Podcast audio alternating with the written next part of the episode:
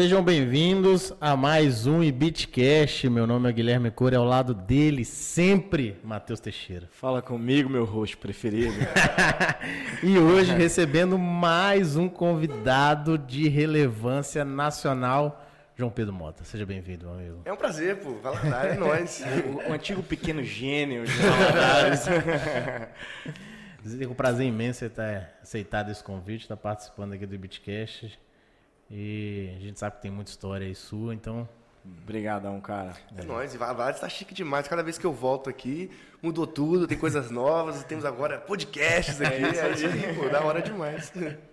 Bom, é e antes da gente ir pro papo, vamos fazer o Paga Nós, que Bora. é ele que tá mantendo nós, ele né? Tá então mantendo. não pode deixar de ter o Paga Nós, não. Exatamente. Vamos agradecer aqui, primeiramente, a House Malt, enquanto você nos serve com essa belíssima cerveja artesanal, a melhor da região.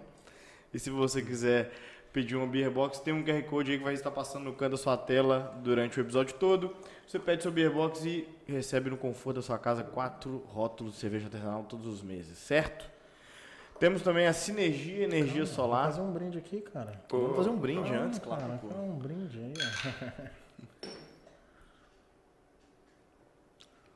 Temos também a Sinergia Energia Solar, se você quer dar adeus às contas altas e colocar o sol para trabalhar para você, faça um orçamento com a Sinergia. Também temos um QR Code aí passando na sua tela para você entrar em contato. A Sinergia cuida de tudo, você não precisa se preocupar com absolutamente nada. Só mandar a sua conta de luz e o resto é com a Sinergia, certo? É isso aí. Tá ficando bom, hein, hoje, cara? É, é na prática. A Sinergia já tá mais automática, né? Mas hoje nós temos mais dois parceiros Fernando Idiomas, o único com 10 idiomas, e vai estar passando aqui na tela daqui a pouco todos os idiomas que Fernando Idiomas tem. É uma empresa super séria e conceituada em Valadares. E também temos um QR Code aí para você ir direto para o WhatsApp da Fernando Idiomas, que eles vão te atender lá é, da melhor forma, com toda atenção, para você se matricular e fazer o que é tão importante ter um falar um outro idioma, né? Não, não é isso? Com certeza, cara. Que a te gente, abre portas. É, exatamente. A gente costuma falar, não sei se o, o, João tem essa visão, depois que você aprende o segundo idioma, o inglês, e você vai aprendendo mais, parece que o mundo vai diminuindo, que você tem um maior alcance, né? Você conversa com mais pessoas, você tem mais conteúdo à sua disposição. Então, falar um segundo, terceiro idioma é importante demais. E se você está procurando isso, Fernando Idiomas é a opção. Total. Exatamente. E a galera tem que perder a vergonha de falar, né? É... Tipo, Acho muito engraçado que quando vem um gringo no Brasil, os caras falam tudo errado e falam, nossa, que bonitinho, tá falando português. Aí chega lá nos Estados Unidos, tem vergonha de falar, ah, meu inglês não é perfeito. Cara, consegue conversar, tá ótimo, você só vai melhorar falando, só que as pessoas têm muita vergonha. Eu vejo que tem vários amigos, pô, eles falam até bem, já, já, já aprenderam assim, só que eles têm muito medo de falar e fica se travando, ah, meu sotaque. Cara, ninguém se importa com o sotaque. É, o americano, já é. foi nos Estados Unidos algumas vezes, eles não ligam mesmo, assim, é muito receptivo. Então, fiquem a dica aí para quem está aprendendo inglês. Não tenha medo de falar, ninguém vai te zoar. Que quem te zoar é um babaca, né? Porque é, todo mundo tava nesse, já teve esse estágio em algum momento. É, exatamente. Não, Se a gente erra até português, exatamente. Te, teve uma vez que eu morei nos Estados Unidos também, teve uma vez que um babaca lá veio falar que o meu inglês estava errado, veio me corrigir. Eu falei, rapaz, você fala quantos idiomas mesmo? Ah, tá. Então beleza. Então. ah, rapaz, pera aí, pô. Aí, por último, para a gente já começar o papo, vamos falar aqui do Lucas Massal. É, você tem que começar, cara, a pensar em seguro de vida. E o Lucas, ele tem uma pegada diferente, que é o seguro de vida em vida. Então você procura o Lucas, tem um QR Code aí, porque ele vai conversar com você e te explicar o, o quantos motivos você tem para é, já começar a se preocupar com isso. Quantos imprevistos podem acontecer, né? acidentes, é, ficar internado, quanta coisa pode acontecer e você precisa se preocupar com isso agora, na nossa idade, inclusive. Com viu? certeza. Inclusive Aí, que agora entre 25 é. e 35, 40 anos é a hora. E você tem dependentes, né? Pessoas que precisam de você ali, de repente acontece Exatamente. alguma coisa que ninguém está esperando, até mesmo um acidente. Então você tem que estar tá com esse backup aí, você tem que estar tá essa, com essa tranquilidade com as pessoas que estão em volta de você. Procura o Lucas Massala, que a gente tem certeza que a proposta para ele vai ser fenomenal. É ou não é? Show de, show de bola. A gente só chama parceiro foda, cara. Só parceiro foda.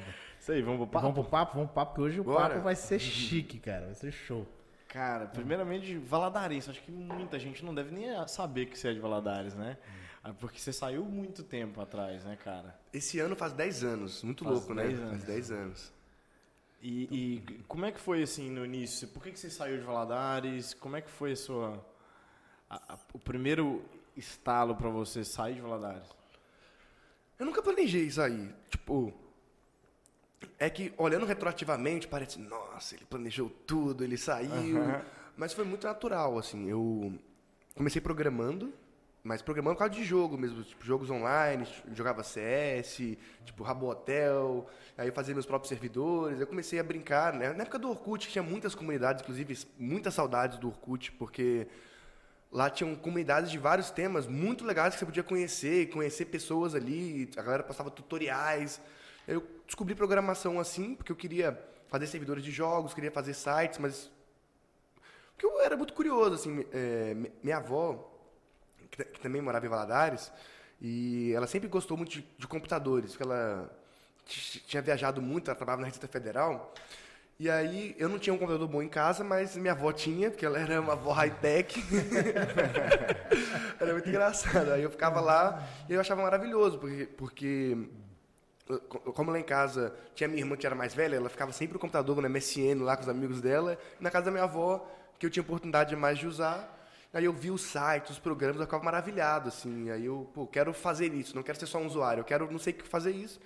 E aí que eu descobri programação, né? Tipo assim, eu não sabia que era programação. Ninguém, acho que ninguém pensa assim, quero ser um programador. Hoje talvez porque está mais difundido, mas naquela época você nem sabia que para fazer um site tinha um programador por trás. A minha visão era muito do design naquela época, né? Porque eu pensava, pô, são telinhas, deve ser um designer que faz. E aí eu descobri que não, que, tipo, ti- tem o designer também um, e tem o programador. Aí eu tentei um pouco de design, vi que eu tinha zero talento, zero aptidão. meus, meus desenhos eram os bonequinhos só de palito, não conseguia fazer, tinha zero talento, ficava tudo horroroso. Eu falei, ah, vou programar mesmo que. Aí fui aprendendo, comecei a fazer alguns trabalhos, fazer alguns aplicativos. É, tudo por hobby, assim, não ganhava um centavo, até que alguns desses aplicativos começaram a ficar mais populares. Assim, eu fazia algumas coisas, tipo, um, eu fiz uma toolbar, você lembra da época de toolbar? Sim, Que o ferramenta, né? né, no navegador que tinha um milhão, assim, um pai, um milhão. No computador assim, da sua tia, aí tinha 90, assim, uma tela pequenininha assim para ver o site, o resto um milhão de toolbar. Aí eu fiz uma toolbar pro Orkut na época, chamava Orkut Tools, que você conseguia colocar aquelas letras em Assis, que ficava aqueles desenhos em, em letra, sabe? Fazer essas coisas, colocar coisa colorida, mandar GIF, coisa assim, para brincadeira, criar uma comunidade sobre isso, e aí foi, foi crescendo. Aí disso eu comecei a gostar mais de fazer aplicativos para os outros usuários. Tipo Assim, ah, achava muito legal alguém, pô, tô usando seu aplicativo. Aí chegou a ter 30 mil downloads. Tipo, que era, é que era bastante, né? Porque Esse da naquela, Tuba. da Tuba. Porque na Naquela época, época, isso a era internet não era muito difundida ainda, né? E, principalmente como a gente não tinha celular, celular com internet, a gente usava o computador poucas horas por dia. A gente entrava, conectava e desligava. Colocava aqueles... é, Você lembra aquela, aqueles, proteção na- no, no monitor, no gabinete, para não sujar? Então, era, era literalmente, era um ato de se conectar. Não era tipo que nem hoje, que a internet está no celular 24 horas por dia. A gente, nem- a gente não se conecta mais, a gente nunca sai da internet. Porque antes a gente literalmente tinha que estar no discador, conectar. Ah, verdade. Fazia Então- aquele barulhozinho, era sábado, né? Sábado, domingo, Sim. era mais barato. Era de graça depois da meia-noite, uma parada assim. E aí, 30 mil era algo muito relevante, assim, pro Orkut. Eu fui criando outras coisas. São 30 mil hoje é relevante. Naquela época, então. É, dependendo do nicho, dependendo da região que você tá, 30 Sim, mil é coisa pra eu caramba. cheguei a fazer um que bombou bastante dentro do Orkut Tools, que era o Scrap para Todos. Ingenuidade, que depois a galera começou a usar para spam, não tinha imaginado. Você mandava o mesmo recado para toda a sua lista de amigos, sabe? Algumas automa automações, assim. E aí algumas marcas começaram a me procurar para fazer alguns aplicativos. Eu comecei a fazer aplicativo para o Facebook logo em seguida. E era uma época que estava muito comum marcas fazerem ativações em aplicativos, na época pro computador ainda, nem era celular. Tipo, sabe aquelas page tabs que tinha ali, umas ativações, tinha uma... eu cheguei a fazer para grandes marcas, até tipo Walmart, uma, uma- um que era para Black Friday, você gerava um cupom ali, ele te dava um cupom especial para você. Fui fazendo para várias marcas, aí comecei a ganhar algum dinheiro com programação, né, sendo um freelancer. E O pessoal chegou em você através da Tubar, através da É, comunidade é que, eu- é que eu, criei, eu criei outros também, eu criei outros aplicativos Isso como muito programador. novo, né? É, eu tinha 11, 12 anos, aí na época do Facebook, uns 13, 14 já. Mas eu criava. Eu criei um aplicativo também, tipo, pro Twitter, que era o é, OnTW, que você via quem estava online no Twitter, numa época que não tinha analytics. Você não conseguia Aham. ver quando sua audiência estava online. Coisas que eu queria saber. Tipo assim, ah, eu queria muito saber qual é o melhor horário para postar um tweet. Porque o, Twitter, assim, dá dois minutos, o tweet sai da timeline, porque tem milhares de outros tweets. Então o horário lá é muito importante, diferente do Instagram da vida, que é um algoritmo, não é cronológico. Eu fazia as coisas para mim, só que eu postava, eu criei um blog de tecnologia chamado Web Dicas na época. E aí eu postava os meus aplicativos e de outros aplicativos de outras pessoas também, eu não falava que era meu. Eu era anônimo, ninguém sabia. Eu era tipo, um João da Web Dicas, né? ninguém sabia que era um moleque de 13, 14 anos que estava fazendo aquilo.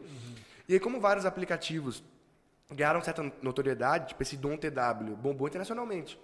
Tipo, chegou a ter notícia no El País, que é o jornal Caralho, espanhol, por- porque eram coisas úteis e simples, sabe? Tipo assim, que era muito fácil alguém usar, eu não cobrava nada para ninguém usar, era tudo de graça. Então, eu conseguia ter um como eu fazia demandas que eu tinha, provavelmente vários outros usuários também tinham, mas ninguém teria paciência de programar, ou, ou se alguém fosse fazer, seria uma empresa que iria cobrar por aquilo. Aí, como eu era um adolescente, podia fazer de graça, fazia de graça. Só que aí, naturalmente, a empresa falava assim, cara, você faz aplicativo para Facebook, você faz aplicativo para Twitter, pô, quero te contratar. Porque tinha poucos profissionais, que era... Bem no início do Facebook, não, não- não era comum ter programadores focados em fazer aplicativos para Facebook. Tipo assim, tinha um cara que fazia o site, mas ele não sabia integrar com o Facebook, ele não sabia fazer as coisas. E como eu sabia, uma das, um dos poucos brasileiros ali que estava... Eu já tinha apps relevantes, que já tinham uma certa notoriedade ali, funcionava direito e tudo, aí as marcas começaram, mais marcas, agências de publicidade, né, fazendo ativações, que, que era a grande maioria ali. E aí eu fui ganhando algum dinheiro assim, fui, fa- fui fazendo meu site, fui crescendo na internet, até que com 16 anos mais ou menos, eu tive um trabalho em São Paulo, que eu ia ficar um mês lá, como programador também, desenvolvendo como freelancer. Até esse dia você morava aqui ainda. Morava lá. aqui ainda. E, e até, até esse dia você ainda era anônimo? Porque né, a, a fase ali que você não se identificava durou quanto tempo? Cara, acho que durou um, pouco, um ano antes, mais ou menos, de eu mudar para São Paulo. Mas foi por um acaso. Foi porque eu fui num evento chamado Campus Party, que mudou minha vida completamente. É o maior evento de tecnologia da América Latina. É, vocês conhecem o conceito? É que é muito louco. A galera acampa lá. Eu acampei lá. Sim, sim, Eu conheço. acampei. É um evento que... É uma semana de É uma evento? semana. É. Fui com a minha mãe, convenci minha mãe, mãe, por favor, vamos nesse evento. Eu sempre vi na internet notícia, sempre tive vontade de ir, mas nunca. Cara, é muito bom. Um, das grandes, um dos grandes chamarizes do evento é que ele tinha um link de internet de, tipo, 5 gigas de velocidade. Na época que todo mundo tinha um mega em casa, sabe? Então, é, é, a Telefônica, que a Vivo, né, é um- uma das patrocinadoras do evento, hoje é dona do evento, e eles tinham essa internet super rápida lá. Aí você levava o seu computador, inclusive o gabinete, né? Ninguém tinha tanto notebook naquela época. Mas era muito legal. Aí tinha umas mesas gigantes. Você, você deixava lá, que era super seguro, porque você tagueia tudo. Aí tem uma entrada lá que o seu, crachá. Tem det- detector de metais e tudo. Aí seu crachá libera o seu, o seu computador, sabe? Você, cara, é bem organizado. Ah, e aí tem uma área de campuseiro você acampa no evento. Aí tem banheiros, tem tudo assim. Mas muito, muito limpo, muito. Eles montam uma estrutura assim, realmente espetacular assim, no, no evento. E eu. Lá tem, tem almoço, refeições, aí várias marcas estão lá. E aí eu fui nesse evento, com, que eu não conhecia ninguém pessoalmente na internet. E foi lá que eu conheci várias pessoas, aí várias pessoas viram, caramba, você é o menino do blog Web Dicas, que, que o Web Dicas tinha, sei lá, já tinha uns 80 mil seguidores no Twitter, já era um blog relevante de tecnologia, eu já estava no UOL, é, participava do Olhar Digital também, mas ninguém sabia Quem que você era de verdade? é, né? porque eu não usava foto, assim, tipo, eu, eu me importava como um jornalista, que eu tinha uma época que eu queria ser jornalista também, que minha mãe é professora de português, então, pô, sempre gostei de escrever, daí que veio a ideia de, pô, vou juntar blog, vou juntar tecnologia, que eu- coisas que eu gosto. Lá eu fiz muito networking, muita gente me conheceu, participei de um hackathon lá também, da Nokia, é, fiquei em segundo lugar no hackathon, que era para desenvolver um aplicativo lá em 24 horas, 48 horas. E eu, inclusive, demorei muito para começar a desenvolver, porque como eu era menor de idade, eu era um dos poucos do evento, Então eles não tinha na cláusula não podia participar, tiveram que mudar o contato, beleza, avaliamos, minha mãe autorizou, participei. aí nisso eu fui ganhando uma certa autoridade, né? Ganhei um hackathon, conheci as pessoas. Aí eu dei uma entrevista na época para Olhar Digital, que era um programa de TV, tinha na Rede TV, também era muito forte na internet. E foi a primeira vez que eu apareci assim na, na, na imprensa, aí logo depois saí no Jornal Estado de Minas aqui também. Foi aí que descobriram que acharam muito legal, ser muito novo, porque as pessoas já me conheciam pelo blog, pelas coisas que eu escrevia, pelos aplicativos que eu fazia, mas ninguém sabia quem era eu. E aí, tanto é que no próximo Campus Party que teve, eu já fui palestrando. Pelas pessoas que eu conheci lá. Que, assim, não... que massa. Né? Doideira, né? A galera tá assim, nossa, quem te indicou? Ninguém, sabe? Não conhecia ninguém. Fui, paguei um evento normal como todo mundo, não conhecia ninguém. E ninguém da minha família trabalha em tecnologia, assim, ninguém. Tipo, foi curiosidade mesmo. Pô, fui no Orkut, fui me interessando. E, e aí foi um grande ensinamento que eu tive, que é eventos são muito bons para se conectar, porque Sim. aqui em Valadares eu me sentia muito sozinho. Hoje existe um polo de tecnologia aqui, existe um polo de marketing aqui, mas naquela época não tinha. Então, e principalmente não era comum jovens se interessarem por esses assuntos, tipo assim, jovens, digo, adolescentes. Então não tinha ninguém para conversar. Então quando eu fui num evento, eu vi várias outras pessoas que eram nerds, que nem eu, que gostavam muito, me senti no paraíso. Eu falei, caramba, aqui todo mundo gosta das mesmas coisas que eu gosto, a gente assiste as mesmas séries, a gente vê as mesmas coisas, a gente se interessa por tecnologia. Isso foi abrindo a minha cabeça e falou assim, caramba, São Paulo é muito legal. e aí depois do Campus Party, aí você ir para São Paulo foi questão de tempo? Tipo um ano, um ano e meio no máximo, uhum. eu acabei me mudando. É, um dos motivos pelo qual eu era anônimo é que eu tinha muito medo de perder credibilidade. Sim. Porque eu tinha um blog de tecnologia que era sério, assim, tipo... Uhum. É, Você levava ele a sério? Eu, não, levava a sério. Cheguei a contratar funcionário já no blog. Uhum. Porque tipo, contratava pessoas para escrever junto comigo. Tipo, eu postava, tipo assim, 10, 15 notícias por dia, todos os dias. Eu escrevia a maior parte delas. Tive, tinha ajudantes. Eu gostava muito de escrever sobre tecnologia. Eu, a gente falava... Eu sempre gostei muito de fazer acessibilidade para a classe C. Tipo, fazer tutorial, fazer vídeos só que aí, tipo, eu tinha um amigo que narrava o vídeo pra mim, porque eu não queria eu narrar com minha voz de criança e ia denunciar, ia perder toda a credibilidade. Foi puberdade fora. É. E era, que era uma época que os tutoriais no YouTube, era o cara abria o bloco de notas, ia escrevendo, alt tab, escrevendo. É, eu lembro.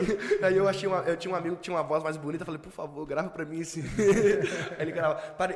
Ficava bem profissional, assim, porque eu gastava um tempo ali, aprendi a editar vídeo, aprendi. Eu levava realmente a sério. E como eu era muito antenado, eu descobria vários aplicativos novos, divulgava no meu blog, várias coisas muito úteis, uma época estava surgindo várias startups lá fora com várias soluções, tipo desde Dropbox a várias coisas bem interessantes que hoje são cotidiano, uhum. naquela época estavam surgindo e eu estava muito antenado, então eu virei um polo de, de divulgar a tecnologia também. Aí nesse meio tempo eu divulgava meus aplicativos também, que para mim foi uma técnica de marketing até, porque se eu criasse um blog só sobre minhas coisas, ninguém ia ler. Então eu ia falar um monte de coisa legal uhum. e eu ia falar, isso aqui também é muito legal, só que eu não vou falar que é meu. Mas uhum. as pessoas... E aí nisso, quando eu postava, sei lá, o meu aplicativo no meu blog, no Webdicas, um dia estava no Baixa Aqui, estava no Tech Tudo, tava, porque virou um, um blog que era lido por outros né? jornalistas também, que eram. E, Qual é o nome desse blog? Era Web Dicas. Web Dicas. É, não existe mais, mas foi. Chegou a ser um dos maiores do Brasil de tecnologia, assim, na época, até uns 2013, 2014, ele foi, foi bem forte. Bacana. E aí quando eu entrei no UOL, no Olhar Digital, eu lembro que o Igor, que ele era o editor do, do Olhar Digital, ele sempre gostou muito de mim, se, se, aproximou bastante. Ele revisava meus textos, me ensinava a escrever melhor. Eu era sério mesmo, assim, não parecia que era um adolescente escrevendo, porque eu me preocupava em tentar ser o mais perfeito possível. E como não tinha nenhuma referência de outros garotos prodígios ou pessoas jovens fazendo essas coisas, eu não queria falar a minha idade, uhum. porque eu achei que e descredibilizar, porque assim, como meu blog era fonte de várias informações, não sei se esses caras iriam querer citar a fonte o garoto de 14 anos, saca? Tipo, ah, é. então, tinha esse receio. Mas graças a Deus foi o completo oposto, que todo mundo se surpreendeu, achou muito legal. E foi, e foi uma onda que surgiu várias outras pessoas, como eu, um movimento, né? Foi surgindo mesmo de, de jovens que estavam fazendo coisas porque eles gostavam, sabe? Tipo, por anos eu não ganhei nem um centavo, assim, só gastava. Aí fazia parceria com servidor de hospedagem, por favor, me patrocina aí, me dá. Porque eu não tinha, sei lá, 50 reais pra pagar de hospedagem, sabe? Uhum. E foi, foi indo na raça. Que massa. Que massa, velho. Eu lembro dessa época, assim, quando é, o pessoal começou a noticiar em Valadares, assim, falando que você era daqui. Uhum. Eu, eu, não, eu não sei se o aplicativo que eu tô lembrado que foi muito comentado foi alguma coisa relacionada a Campus Party, mas teve alguma coisa de música. É, teve de música, é que isso foi alguns anos depois. Já morava em São Ah, Paulo. tá. Mas. Eu sempre fiquei muito chateado com a cidade, porque eles só foram me noticiar depois que eu saí na Depois, Veja. Não sabe se foi lentidão dos caras ou foi sacanagem, né? É, cara. Não, é brincadeira, tá? Eu entendo que. Outros tempos. É difícil. Mas como é que foi a história da Veja? Cara, tipo, logo depois da Campus Party, eu não morava em São Paulo ainda. é, conheci várias pessoas, e aí da Campus Party eu saí num, num- num site chamado Startup, que era um grande polo ali de divulgar startups, de contar a minha história. Aí da Startup eu saí do estado de Minas, aqui, que eles viram lá. E aí do estado de Minas, a, a Veja viu e me chamou. Foi exatamente assim. É que, é que quando você começa a sair na imprensa, a impre- você Uma coisa puxa a outra. uma né? coisa puxa a outra. Foi assim que eles que eles me conheceram. Que eles fizeram uma matéria que chamava acho que era algo do tipo assim, os jovens que estão tomando as rédeas do futuro. Aí tinha vários, tinha uma galera do Google, tinha o Mike Gregg, que ele é o fundador do Instagram, ele é brasileiro, não sei se vocês sabem, mora em São Paulo. É, so- quer dizer, Ele é um nasceu, nasceu em São Paulo. não? Ele é o, é, é Ele é ele mais um só. Ah, é? É. Ele- só que ele estudou em Stanford, aí ele fundou o Instagram. Inclusive a capa da Veja era o Instagramzinho na época que estava bem começando, muito longe dele ser pensado vendido e tal. E aí tinha eu, tinha o Pedro Franschini também que saiu comigo, que a gente já se conhecia, que a gente era programador, também a gente programava já algumas coisas, estava começando a programar para iPhone. Ele, inclusive, fundou o Pagar-me depois, e hoje, depois ele fundou a Brex, que acabou de levantar um round aí de alguns bilhões de dólares de investimento. Caramba. Ele também. Aí é engraçado que a minha mãe conversava muito com a mãe dele, que a gente. Porque para as mães era muito difícil, tipo. Entender o que tá acontecendo. É, é, tipo assim, a- imprensa tá ligando pro meu filho, o que, que meu filho faz? Ele tá ganhando dinheiro. Assim, não era muito, mas era estranho, porque eu não tinha conta. Então eu tinha que cair na conta da minha mãe. Minha mãe, caiu, sei lá, 500 reais aqui? Tipo, ah, mãe, a internet. E era uma época que a grande mídia, tudo que se falava na internet era extremamente negativo. Porque era bem na época da explosão de Lan House e tudo também, então tinha muita percepção de que jogos como Counter-Strike iriam Violência. era violência nos jogos, tinha os pedófilos da internet, que tinha aquele. Era sempre negativo, assim, tipo. A visão era que se você ficasse muitas horas no computador, você era um viciado. Tipo, e isso era algo que devia ser tratado. Assim, que, não- que eles não conseguiam ver que a internet é um campo muito amplo, que eu não posso, eu posso estar usando o computador por 10 horas, eu não necessariamente estou jogando por 10 horas, eu posso estar jogando, eu posso estar estudando. Só que não tinha essa percepção, né? Porque as pessoas viam como se fosse tudo, nossa, está viciado em computador. E não que ele está se conectando e fazendo milhares de coisas. Verdade. Cara, eu imagino que é, trabalhar com isso, viver disso, é, você tem que se, se atualizar o tempo todo. Você, tipo assim, você tava lá bem novo, é, dominando o Orkut, depois fazendo aplicativo no Facebook, aí depois chega o Instagram e daqui a pouco chega outra rede. Como é que a mente, velho, deve ficar... A programação Deve é uma bugar ação uma também, hora. né? É, é que vai muito da curiosidade. Mas eu não assim. falo nem da programação, eu acho que eu falo assim, mais do, do público, de como que ele lida com a rede, porque assim, é uma, uma cultura diferente dentro de uma rede social, se você me entende? Ah, tá. Posicionamento é, diferente, o posicionamento né? das pessoas, e você tem que estar por dentro sempre disso tudo, e se renovando cada vez, sacou? Eu sempre fui muito curioso. E eu acabei aprendendo inglês, não tive o. É Fernando Idiomas? Fernando Eu Idiomas. não tive, não tive o Fernando Idiomas. eu acabei aprendendo na marra, porque programando é tudo em inglês. Tipo, você pode escrever suas funções em português, mas as funções da, da linguagem são em inglês. Então, por exemplo, eu não sabia que if era se.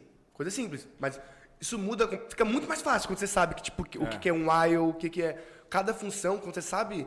Porque quando você aprende inglês, você fala assim, caramba, é literalmente o nome da função. Tipo assim, eu, eu- eu tinha que ir na tentativa e erro pra saber, tipo, cara, por que, que o if, else, tipo.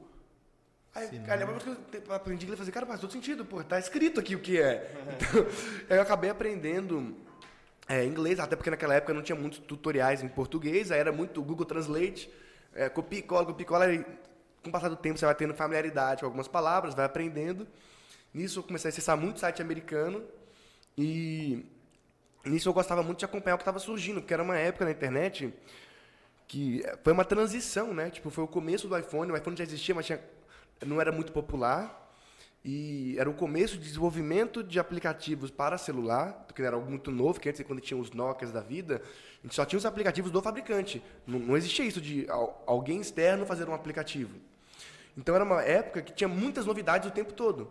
Que tavam as pessoas estavam começando a sair de gabinetes, assim, começar a ir pra, mais para notebook, porque ele foi barateando, popularizando. Ah, popularizando. E aí o celular, o smartphone começou a surgir então tinha muita novidade, eu achava muito legal acompanhar isso, de ver vários aplicativos surgindo e poder testar. Aí eu comprei um iPhone, foi um dos, ah, deve ter sido talvez um dos primeiros valores a ter, porque eu, mas por quê? Porque eu acompanhava as notícias, acompanhava as coisas que rolavam lá fora, via os aplicativos, via os vídeos, me interessava muito, eu tipo, juntei uma grana, tipo assim, não, nem tinha, eu tive que comprar em BH, algo do tipo, porque não não era comum. Uhum. E era uma época que também não tinha muita coisa, não fazia muita diferença. As, as pessoas não tinham a percepção de, pô, meu celular liga e desliga, tá ótimo.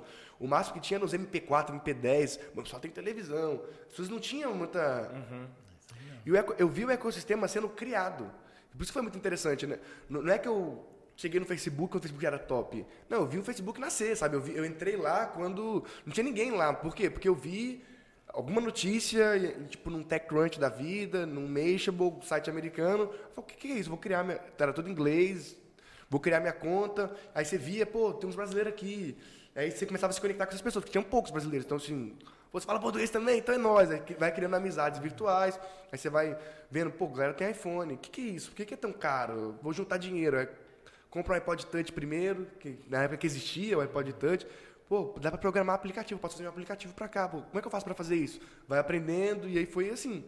E, e eu, eu pegava o dinheiro da programação, né, e juntava para comprar essas coisas. Então, tipo, meu, meu, primeiro dinheiro, eu comprei um iMac, que foi 7 mil reais, eu lembro até hoje, hoje ele vale muito mais, mas na época já era uma boa grana, eu juntei um ano, assim, para poder, poder ir.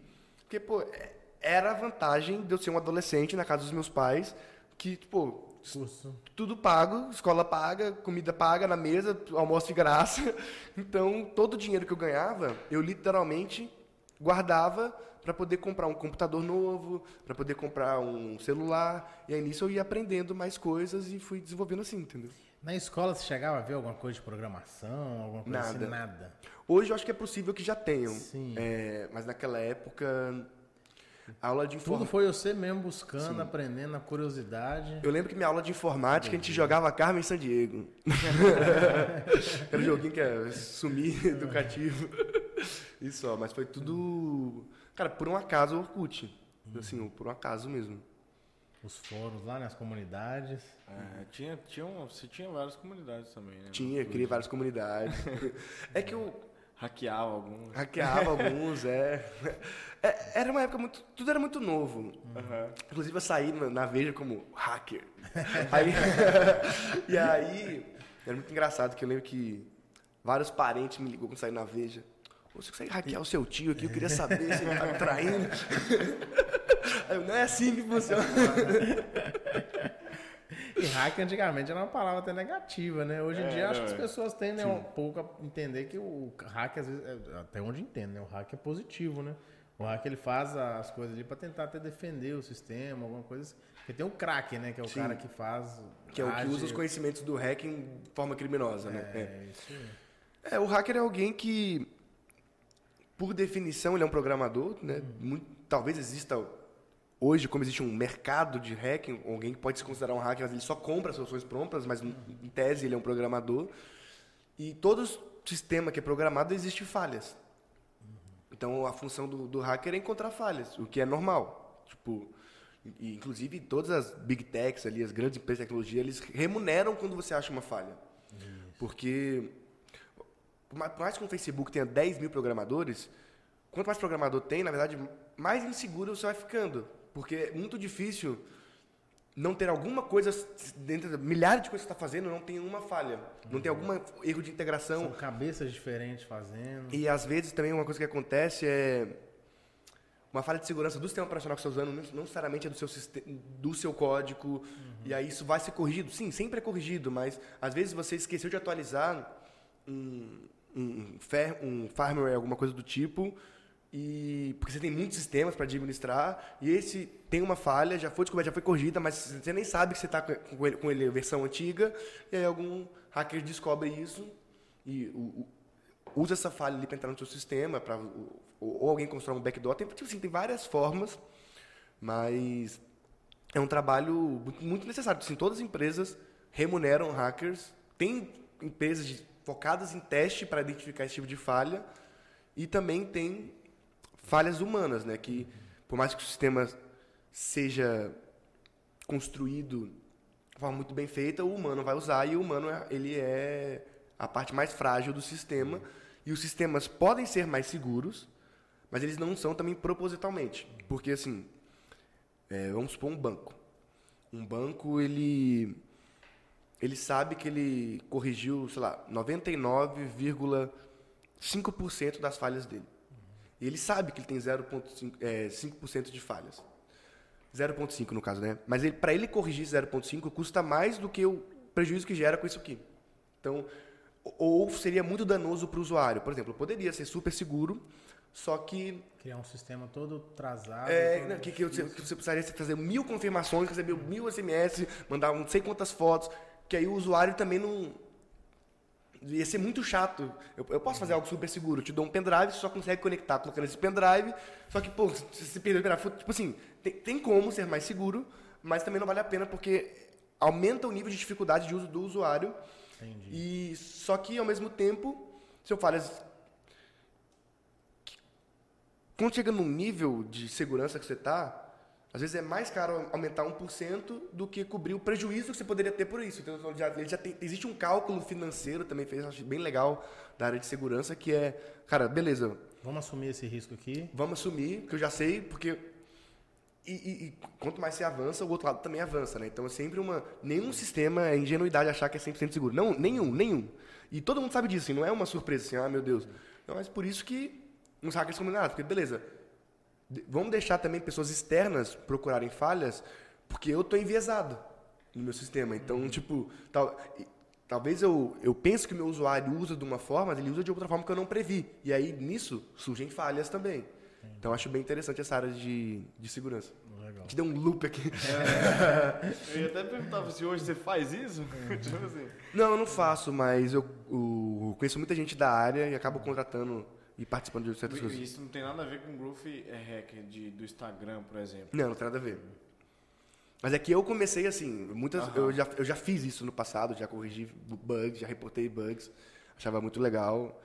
E é, é, é que é muito interessante, assim, dificilmente alguém que, que programa não gosta de procurar falhas. Porque você começa procurando no seu próprio código, depois você vai achando dos outros, aí você vê, você está, sei lá, com o console do navegador ligado, aí você viu que deu um errinho ali. Hum, por que será que deu? Vamos dar uma olhada. É natural, assim, não, necessariamente você quer prejudicar a pessoa, mas, pô, porque, deixa eu ver como, como foi construído. É que faz parte também da engenharia reversa ali da parada, que é você tentar ver como as pessoas construíram as coisas. Aí nisso você acaba, putz, acho que aqui tá, tá com uma falha, estão mandando aqui.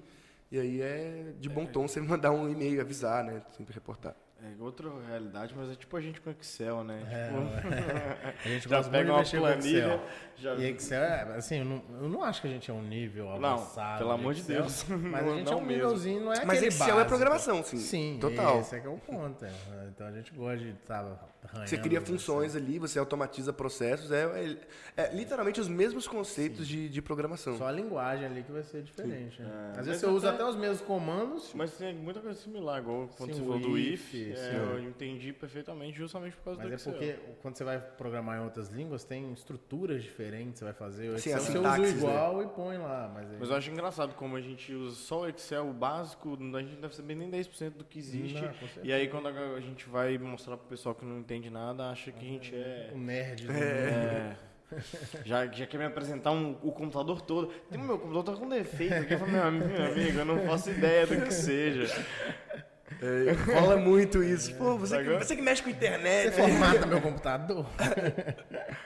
É muito bizarro. Desde os erros, desde os, os, negócios mais simples de Word até os trem mais complicados, tudo pergunta pra você. Mas, meu filho, mas eu não sei nada disso. Nem o Word eu sei mexer direito.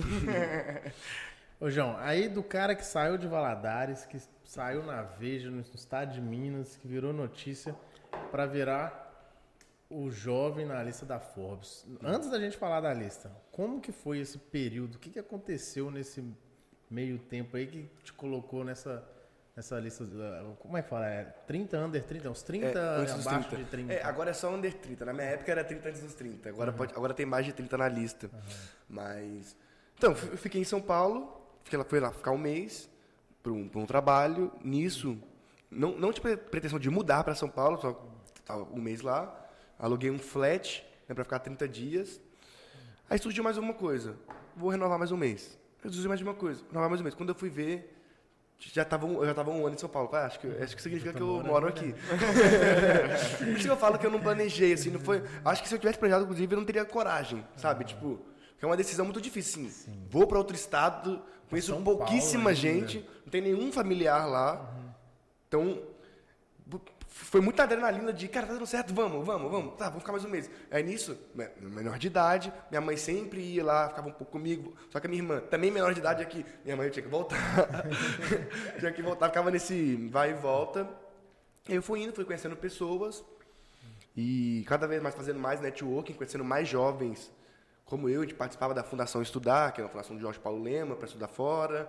Então, fui fazendo contatos, assim, com quem era jovem também queria queria construir coisas, queria fazer, fazer negócio. Aí eu criei o Play, que era uma startup de música. Qual o nome? Play. Play. Chamava Play. A gente chegou a ser o top 1 mais baixado da App Store por dois anos seguidos, sem sair um dia. Da, na caixa de música, no top, no top 20 mais baixados do Brasil. E a gente foi crescendo, levantou investimento com o fundo belga, cresceu bastante, chegou a, é, acho que em 2014 ou 2015, a gente teve mais de 60 milhões de acessos num ano. Foi algo ficou realmente muito grande, muito popular. E foi por isso que eu saí na Forbes, por causa do, do Play. Que, que foi por um acaso também, que foi um projeto pessoal que, eu- que eu fiz, que foi crescendo. Aí a, a um ponto que eu não tinha dinheiro para bancar o servidor, sabe? Tipo assim, tipo, vi- virou uma brincadeira cara demais. Te- Teve uma época que ele chegou a gastar, tipo, 10 mil reais de servidor. Então tava juntando eu, meu sócio, que a gente programou junto, e faltava de. Não tinha dinheiro. Eu falei, caralho, a gente vai falir, assim. A gente tem um. Toda a nossa economia dá um mês do, do site. E a gente, a gente foi obrigado a tomar a decisão de ou a gente transforma isso num negócio ou a gente encerra, porque realmente. Que como ele usava. Era meio que uma rede social de música. É diferente de ter um site estático. Tudo ali estava sempre consultando banco de dados, isso gera custo, isso gera processamento, não é? assim, um site que é um blog, ele é está, eu posso ter um milhão de acessos, que ele está mandando o mesmo arquivo cache, ele está guardado na memória ali e mandando a mesma coisa. Agora, se é um site de música, a sua interação muda a interação. Não, não é, não é a mesma coisa para todos os usuários, sabe? Então isso consome muito servidor, começou a ficar uma brincadeira cara, e foi aí que, que a gente falou, tá, vamos fazer isso aqui, dar dinheiro para se pagar, que a gente já tinha Isso é que ano? Isso foi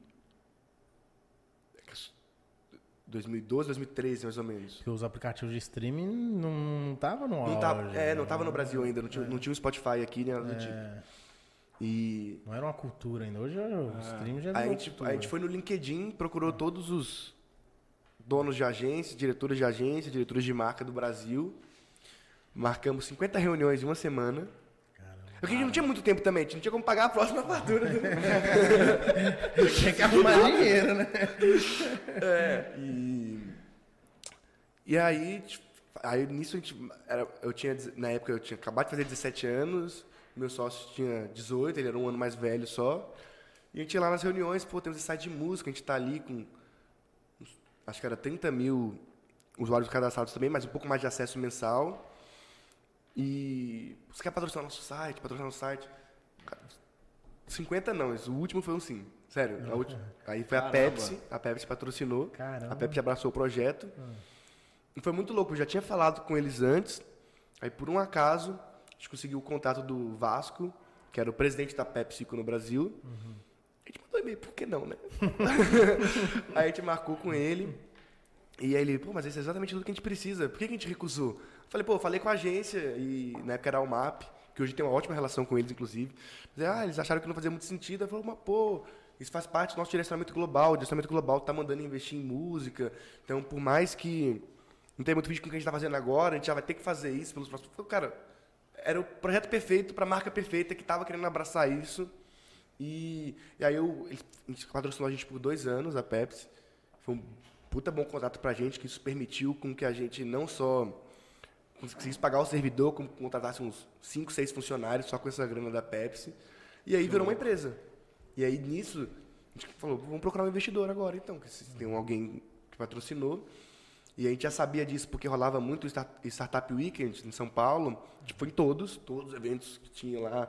Tinha na Microsoft, Startup Weekend, a gente começou todos os fundos de investimento. A gente marcava reunião, por e-mail mesmo, mandava, descobriu o e-mail da pessoa, adicionava no LinkedIn, mandava uma mensagem. E a gente levantou com fundo belga. E foi indo, assim, foi, como eu disse, foi muito natural, porque é, tava um movimento surgindo, a gente não era o único, sabe? Então, existem timings certos.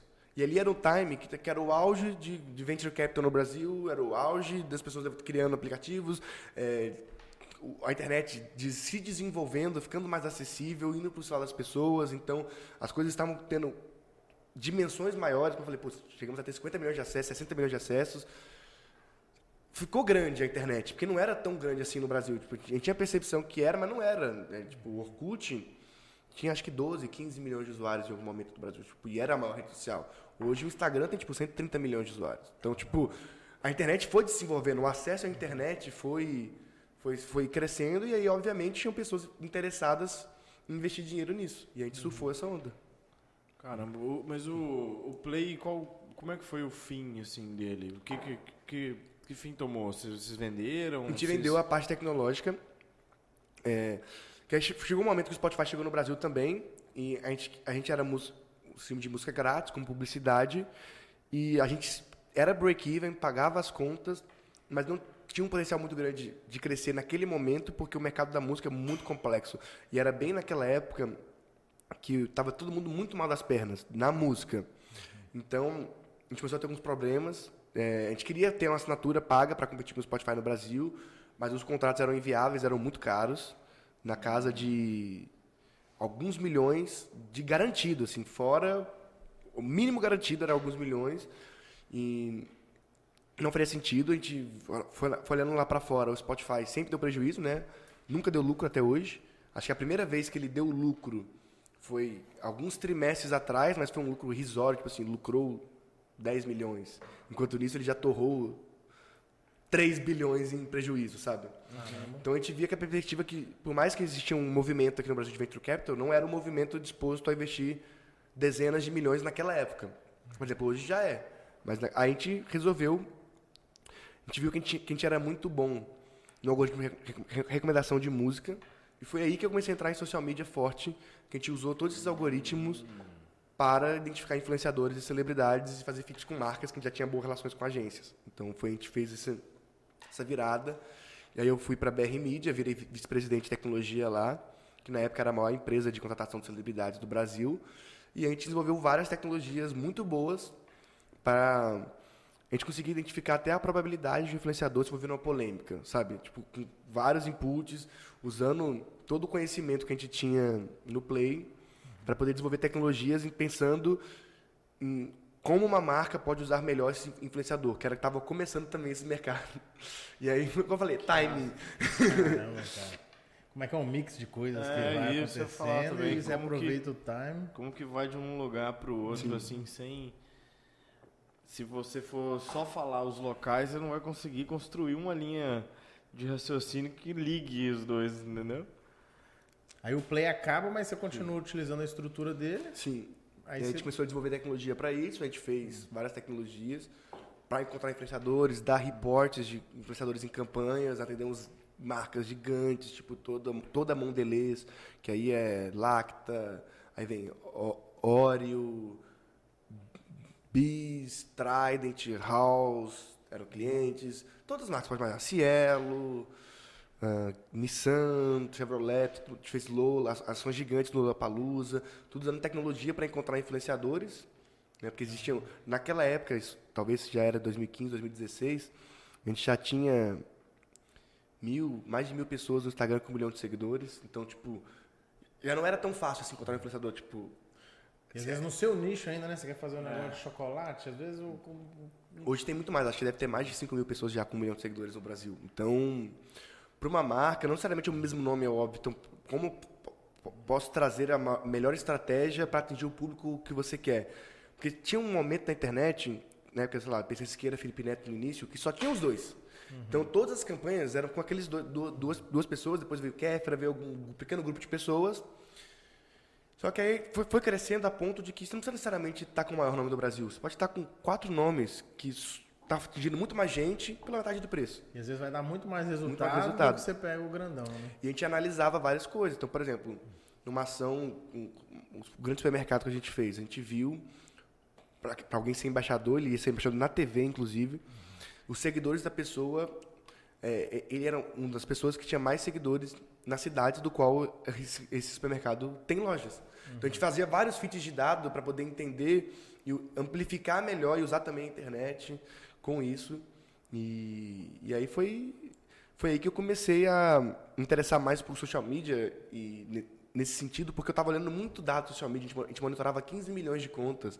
Então era todo dia vendo dado, dado- era, era tipo um tera de dado por dia, era muitos dados mesmo. E não só Instagram, mas também YouTube, também Facebook. A gente monitorava tudo para poder ser o mais assertivo possível para as marcas. Tá, eu vou entrar numa pergunta aqui, responde da melhor forma. Você fala que monitorava 15 milhões de pessoas, mas o que, que realmente você monitora das pessoas? É onde elas acessam, qual que é a informação? Não. Até onde, o que você tem acesso sobre esse público? Até uma questão de privacidade agora. Hoje é diferente, eu consigo monitorar muito menos, porque naquela, é, isso é pré-Cambridge Analytica. Então, a API do Facebook teve muitas mudanças pós-Cambridge, na eleição do Trump e tal. me limita- Mas naquela época era... Foda-se, faz o que você quiser. Mas assim, o que, que eu fazia? Eu monitorava todos os posts que as pessoas faziam. Eu, monitorava só contas abertas, né, não contas privadas, e que tinham mais de 10 mil seguidores o mínimo de relevância, porque senão ficava. Senão ficava muito difícil eu metrificar. Eu, eu- eu já, eu- eu já acreditava, eu acredito que contas com menos de seguidores também tem uma grande relevância, mas naquela época era difícil explicar micro-influenciadores para as marcas. Então a gente colocava esse filtro, porque dificilmente se eu indicasse um, um influenciador por uma campanha que tivesse 5 mil, ele ia aceitar. Hoje já aceita completamente, que já entende o poder do influenciador local e tal. Naquela época não era tão não tinha esse vislumbre. Mas a gente pegava todos os posts, likes, é, stories que a pessoa fazia, vídeos no YouTube, monitorava dia a dia da mudança de visualizações, que estava mais crescendo em cada segmento. E a gente olhava também quem era seguidor por seguidor. Mas a gente- isso aí a gente fazia só, acho que de 5 mil pessoas, dos 5 mil maiores. Que aí eu conseguiria ver intersecção de seguidores entre um público. Então, é- porque isso me trazia uma possibilidade de vender influenciadores com uma lógica mais de mídia tradicional, ficava mais fácil para a gente se identificarem. Então, eu conseguiria replicar a lógica de alcance versus frequência. Que existe uma, vocês sabem o que é alcance versus frequência? Não. Na publicidade, a publicidade tradicional inteira é baseada por que, que TV funciona? Porque eu preciso que o usuário, né, o, o- o público veja a minha peça um determinado número de vezes para que isso aumente a lembrança que ele tem da minha marca. Por isso que, eu, por isso que o comercial roda várias vezes o mesmo comercial. E roda em vários horários. Porque ele sabe que não necessariamente o cara está vendo às nove da manhã, é o cara que está vendo às uma da tarde. Só que eu preciso que, sei lá, no final de um mês, numa campanha, você seja impactado, cada pessoa, sete vezes. Ou oito vezes. No- Normalmente, o mínimo da campanha vai ser sete. Que aí você tem esse recall, é como se a marca fosse muito presente, você, pô, sempre vejo Itaú, sempre vejo Cielo, sempre vejo... Porque você viu várias vezes o anúncio em vários lugares. Então, é, alcance é quantas pessoas únicas e frequência é quantas vezes eu vou impactar unicamente cada uma dessas pessoas. Entendeu? E aí, quando eu via a interse- intersecção de seguidores, então eu via que, sei lá, um exemplo hipotético. Boca Rosa, 30% das pessoas que seguiam Boca Rosa também seguiam Kéfera. E aí 50% das pessoas que seguiam tal influenciador também seguiam tal influenciador. Então, se eu pego influenciadores que têm muita intersecção, eu estou aumentando frequência. Então, se eles fazem a publi para a mesma marca, é como se todo mundo estivesse falando dessa marca para aquela audiência que você quer atingir. Então, eu tô, a gente fez, por exemplo, esses prazos, que era do Zenfone, que cabia a caixinha assim, pô, não tinha tantos, tinha 140 influenciadores na campanha, mas os- na época todos passavam no mesmo horário a publicidade, então dava a impressão para que todo mundo do Brasil tá vendo essa porra, entendeu? Então essa, essa é a ideia de trazer. Agora não, eu quero que mais pessoas vejam, não necessariamente vejam mais vezes, porque, eu- porque nisso eu tô falando com menos pessoas, só que mais vezes com as mesmas pessoas.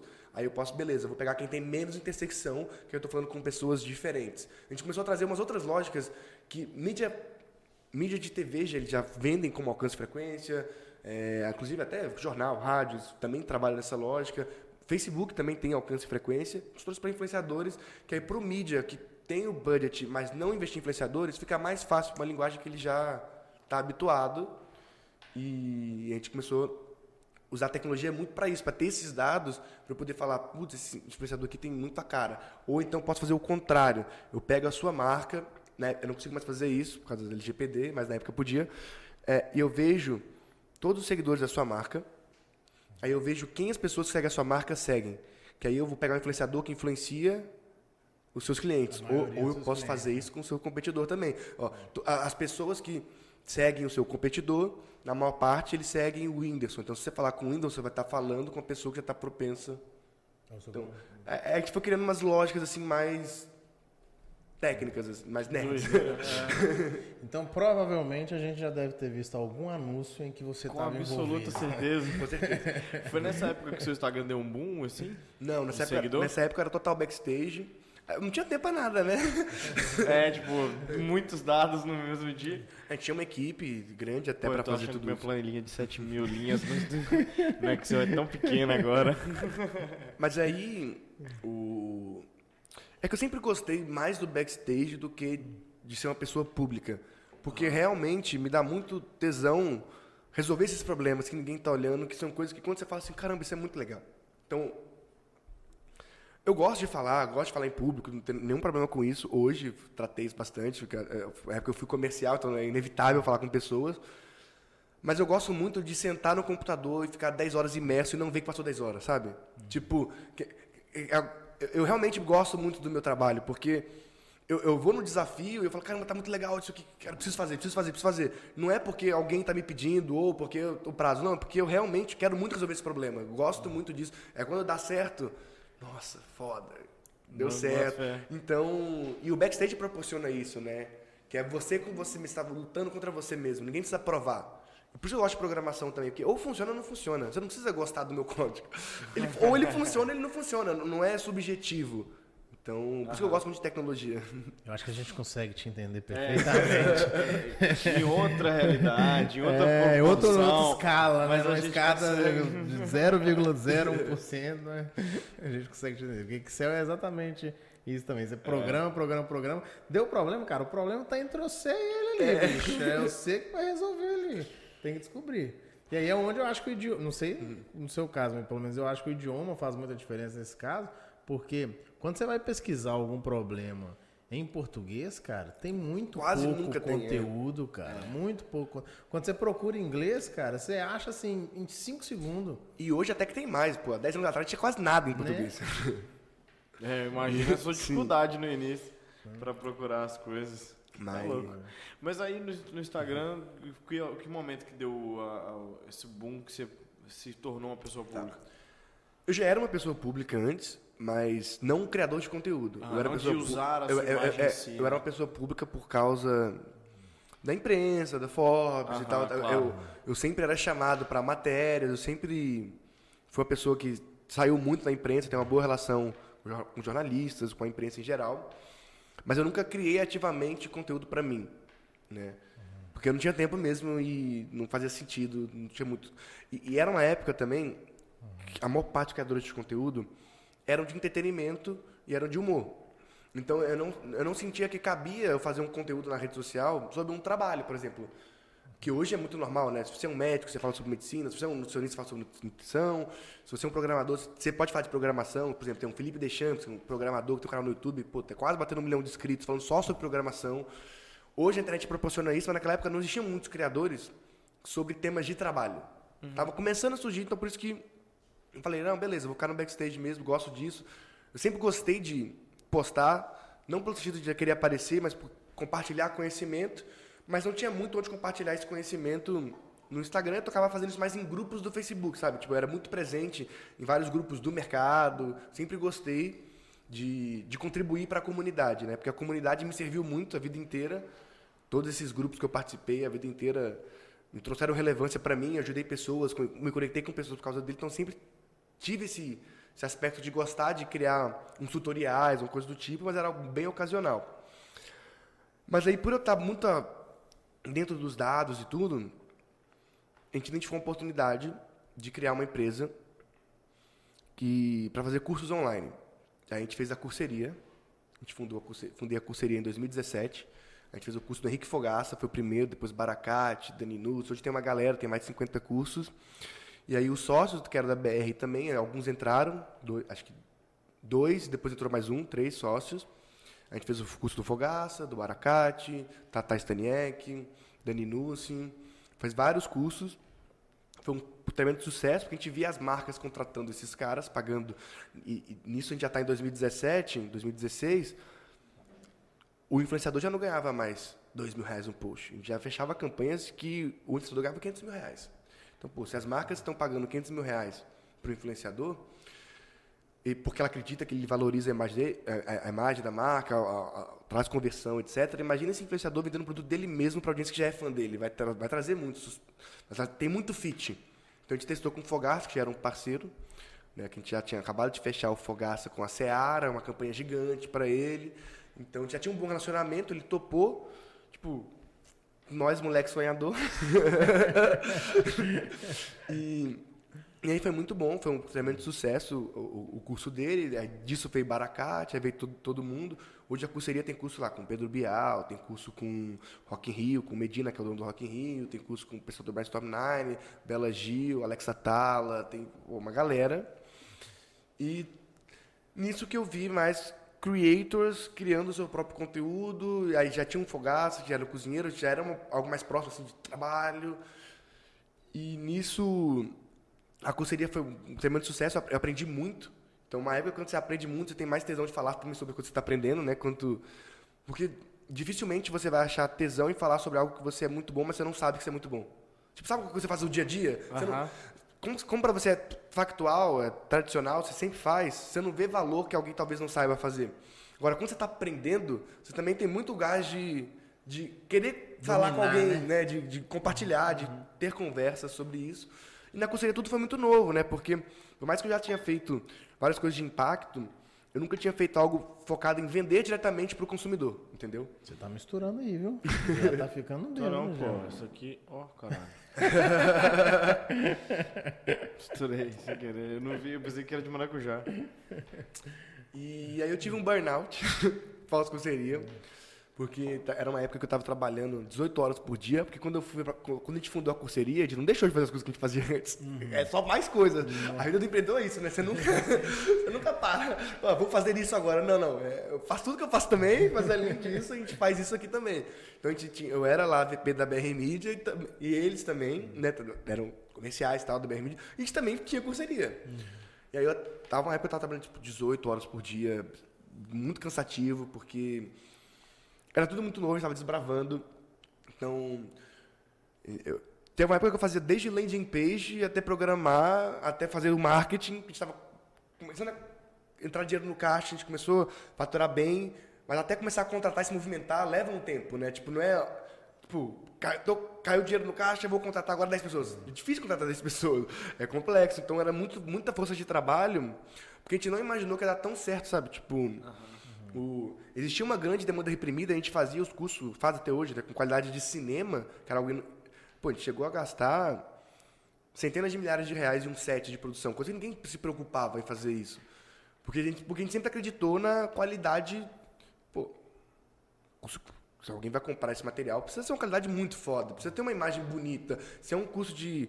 E a gente começou com o mais difícil que a gente não sabia, a gente foi aprendendo na marra. A gente começou com culinária, que é o set mais caro que existe. Né? Porque. Você pegar os ângulos, né? A gente, a gente chegava a ter 7, 8 câmeras. Uhum. 30 pessoas no set. Por quê? Porque, pô, se você fala alguma coisa errado, você vai lá e fala de novo. Se você perdeu o take do alimento, ele já cortou, já era, tem que fazer outro. tipo assim, não tem, é muito complexo. É, tempo real, né? É, então, tipo assim, você tem que ter uma GoPro em cima. A gente não imaginava disso, né? A gente nunca trabalhou com audiovisual, a gente contratou produtoras e tal. Mas o Fogato até que foi tranquilo, porque ele é mais comida mais rápida de fazer. A gente sofreu muito no da Daninus, que era confeitaria, porque tinha bolo que leva três dias para se fazer.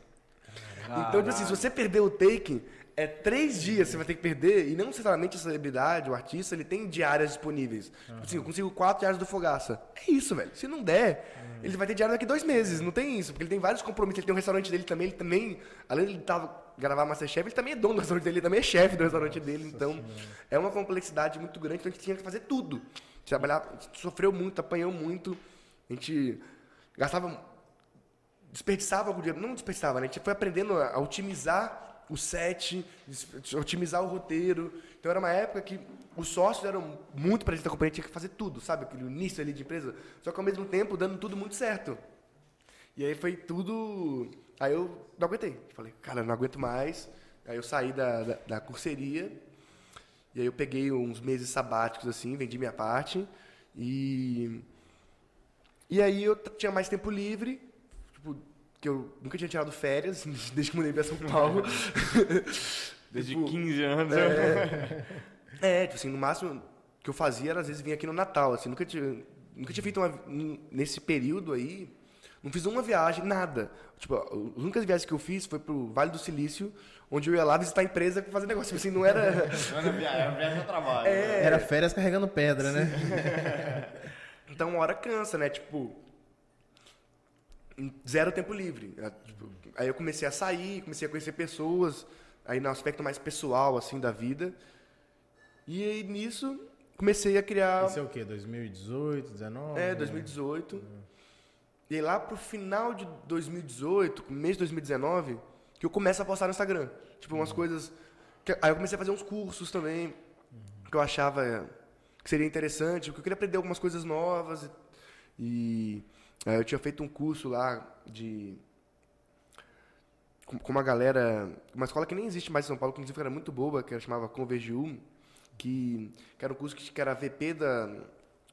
Era VP da, da Red Bull, tipo, diretor da Avon que dava. Tipo, só uma galera, só professor muito pica, dando uma visão de conversão. Achei muito interessante ver todas as tecnologias. Estava muito animado de estar tá finalmente vendo coisas bem diferentes que eu achei que eu nunca ia ver, que eram campanhas de nível de centenas de milhões de reais, os caras contando cases, como eles faziam, né, para fazer. Porque eu conhecia uma, por mais que eu estava presente no mercado publicitário, eu estava presente numa parte do budget, né, não como os caras pensam tudo. Uhum. E isso abre muita mente, né? Porque o cara que o cara faz desde TV até digital, até rádio, outdoor, e por que, que isso tudo faz sentido? E aí quando eles mostram uma estratégia, nesse curso eu aprendi bastante, e aí nisso eu comecei a postar, tipo assim, foi um curso de três meses presencial, uns stories assim, com os insights da, da aula, sabe? Tipo, ah, muito legal aprender isso aqui, tipo, isso aqui já sabia. Aí eu, nos stories comecei, comecei a criar algum conteúdo que não era. Meu Instagram até então era pessoal, assim, era eu na balada, eu almoçando com amigos, tipo. Uhum. Num... Vamos lá, pra gente entender o tamanho é. da transformação. Nessa época você tinha quantos seguidores? Você lembra mais ou menos? Cara, talvez uns 60 mil. Eu já tinha algum porque eu já tinha relevância por causa da, da imprensa Sim. e tal. E eu tinha muitos amigos que eram influenciadores. Que. Já cheguei a contratar mais de 3 mil influenciadores. Uhum. Então eu sempre estava presente. Então, pô, às vezes eu fechava o campo gagliaço. Aí postava uma foto, marcava. Mas eu Aí não postava... vinha um galerão. Vinha um galerão, mas eu não postava nada, sabe? Tipo assim, eu mesmo raramente postava. Só era marcado porque eu estava nesse meio de celebridades. Uhum. E como contratava os caras, eu estava sempre frequente com, frequentemente com eles. Mas, e as pessoas também que me aguardavam pela imprensa, mas eu não postava nada. Uhum. Aí eu comecei a criar esse conteúdo. E aí foi indo naturalmente. É naturalmente, sei lá, de um box de perguntas, vinha perguntas, e eu respondia essas perguntas, aí surgiam novas perguntas, e eu fui criando, fui criando, fui criando, fui criando.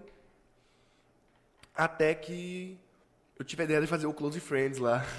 Eu tava que, nesse que era, Close Friends. Que era, que era de graça. que era de graça. E só tinha que compartilhar nos seus stories e me marcar. Aí nisso eu pulei, sei lá, de 60 para 100 mil em 5 dias. por causa disso, que gerou um efeito viral. Aí eu, eu, eu era programador, eu criei um bot para automatizar esse processo, né? Se a pessoa marcava, eu automaticamente adicionava no meu close friends. Isso virou um, um, um negócio. Deu um, todo mundo começou a fazer também. Eu tô Não, mas- curioso fazer essa Não, não, pergunta. não, não, se você foi o primeiro a fazer Foi o isso? primeiro. Não, é, de certa forma, assim, eu criei o bot, inclusive eu fiz para as outras pessoas. Eu fiz pro Thiago Negro, eu que fiz pro Kaiser, eu que fiz pro Flávio Augusto, eu que fiz pro Italo Marcilli, eu que fiz. Cara, foi muita gente. Porque eu era a única pessoa que tinha o bot. Porque na- o Close Friends já, Doideira, que doideira. já existia, então. Alguém já, fa- já fazia o Close Friends é, pago ou É, já assim, fa- é, postando. fa- faziam pago. Mas dessa forma que automático só você fez, depois a galera começou a usar também. É porque ninguém sabia fazer. É, o que que rolou? O, o Pedro Faria, que era sócio do Kaiser, ele resolveu fazer o gratuito e e aí ele teve, sei lá, 3, 4 mil pedidos que marcaram ele e ele tava com cinco estagiários tentando adicionar uma, uma na mão. e aí ele, aí ele me ligou, cara, tem gente fazer um jeito melhor? Aí eu, cara, vou, vou criar um bot rapidinho aqui. Aí eu criei o bot. Pra ele, automatizei o processo dele, que ele tava, já tava três dias já lá tentando adicionar um a um na mão. Tava enxugando gelo, né? Sim. Adicionava 100 e aparecia 200. E aí eu fiz, aí nisso eu fiz o meu também, que eu já tinha o bot pronto. Aí o, o meu foi, foi um sucesso ali na, naquele, porque já tinha eu, eu costumo dizer que assim, eu, eu me considero um influenciador de influenciadores. Porque não necessariamente eu sou conhecido pelo público em geral, mas muita gente do mercado já me seguia pela relação que a gente já tinha na vida. Então, muitos influenciadores já me seguiam, já me conheciam, eu só não produzia conteúdo pra internet. Então, muitas dessas pessoas compartilharam meu Close Friends, já eram pessoas relevantes também. Porque me conheciam do backstage, do mercado. E aí nisso, por isso que o meu foi tão forte. Aí nisso depois, eu, aí eu fiz da Carol Cantelli. Na verdade, a Carol Cantelli pediu pra fazer o dela, conheci ela por causa do Close Friends. Aí eu fiz o dela, nisso que ela fez, ela cresceu, ela já era maior que eu no Instagram, ela cresceu tipo lá, 200 mil seguidores, eu cresci né, uns 30, 40, né? E aí nisso, o Negro viu, achou muito legal e marcou. Aí marcou eu, Carol e o Negro na XP, a gente foi lá conhecer, foi conhecer o Negro. Sabia que ele existia, mas não sabia exatamente que, quem ele era. Vamos lá, pra gente situar. Isso é 2000 e... 19, 2019. 2019. Né? Talvez, é. Talvez 2000, talvez, é, 2019, 2019. Aí a gente fez o do Thiago Negro, ele ganhou 500 mil seguidores em 7 dias, foi recorde mundial. Quanto? 500, 500 500 mil mil seguidores. É, 500 mil. E um impacto gigantesco, virou até meme, trending tops, assim, quem é esse Thiago Negro, todo mundo quer ser melhor amigo desse cara. Eu acho que eu comecei a seguir o Thiago Negro nessa época. é, Porque eu vi vários amigos Não, a chance compartilhando, conhecido- postando. A chance de eu ter conhecido o Thiago Negro através do seu Instagram é muito grande. muito grande. E a gente começou a fazer algumas coisas juntos, aí nisso eu fiz mais algumas vezes os Close Friends. E aí eu cresci bastante por causa disso. E aí minha proposta era dar um conteúdo foda no Close Friends, tipo assim, eu, eu via que tinha várias pessoas fazendo cursos de Instagram que eram muito ruins, porque eu que tava vendo no universo, que eu tô no dia a dia das marcas, dia a dia dos influenciadores, e com milhões de dados à disposição, ver as pessoas ensinando coisas muito leigas como se fosse, oh meu Deus, eu achava um absurdo. Aí eu criei no Close Friends que o único intuito era é de graça, vai ser melhor que qualquer curso pago que você já comprou de Instagram. E foi. Que foi uma época que eu divulguei vários hacks, criei vários hacks, porque eu tinha muito. Eu, eu vi ali o- a relevância estatística pelos dados, eu falei, putz, isso aqui dá pra fazer dessa forma, dá pra fazer assim. Então, tanto é que quando eu parei de divulgar hacks, quase já viu que ninguém mais fala de hack, ninguém não tem hack novo, porque eu parei de fazer os hacks.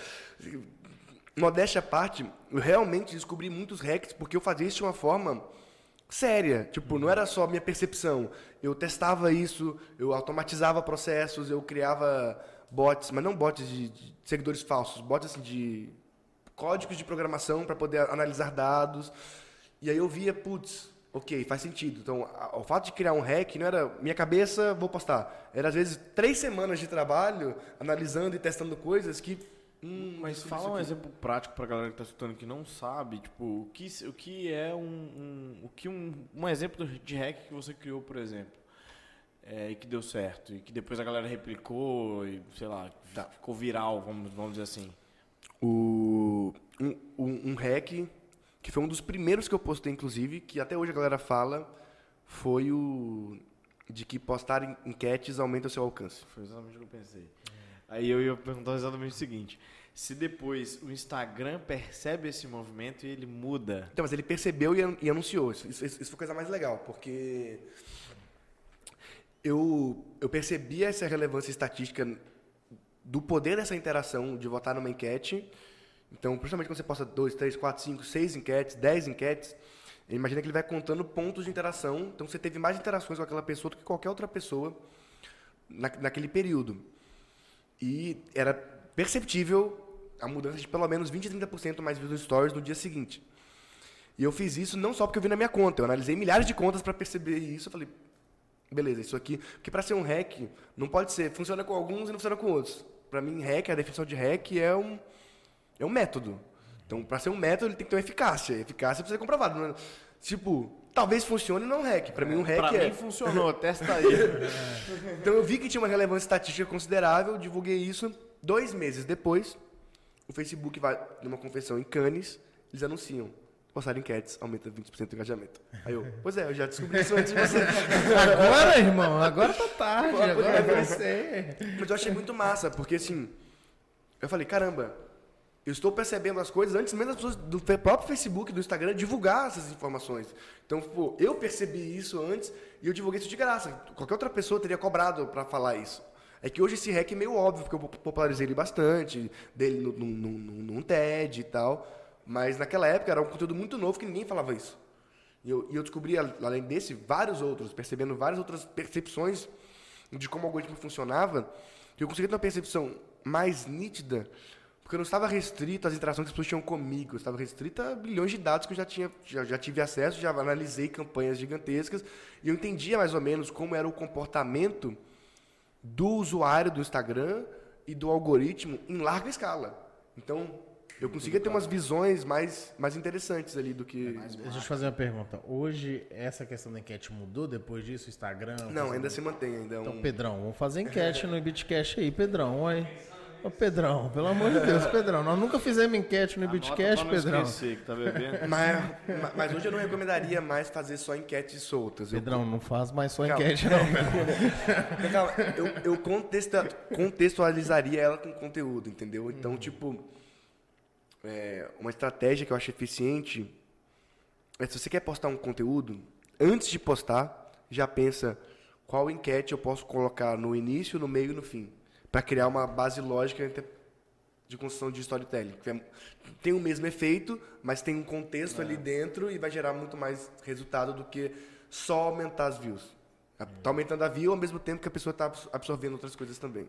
Essa você já contou uhum. disso já, essa percepção do storytelling, né? Ter o é, que isso engaja, né? Contar é. uma história, isso é porque a gente mexe com algumas coisas que a gente precisa pensar nisso, mas a gente não é nem perto de, de, de, de entender, de entender. Se a gente tá fazendo certo, né? É, é só percepção só que, mesmo. Só que a gente, pelo menos eu procuro muito conteúdo nesse sentido, aí a gente vê alguma coisa aqui, outra ali, come, começa a pelo menos hum. tentar aplicar né, nos lugares que a gente está inserido, né?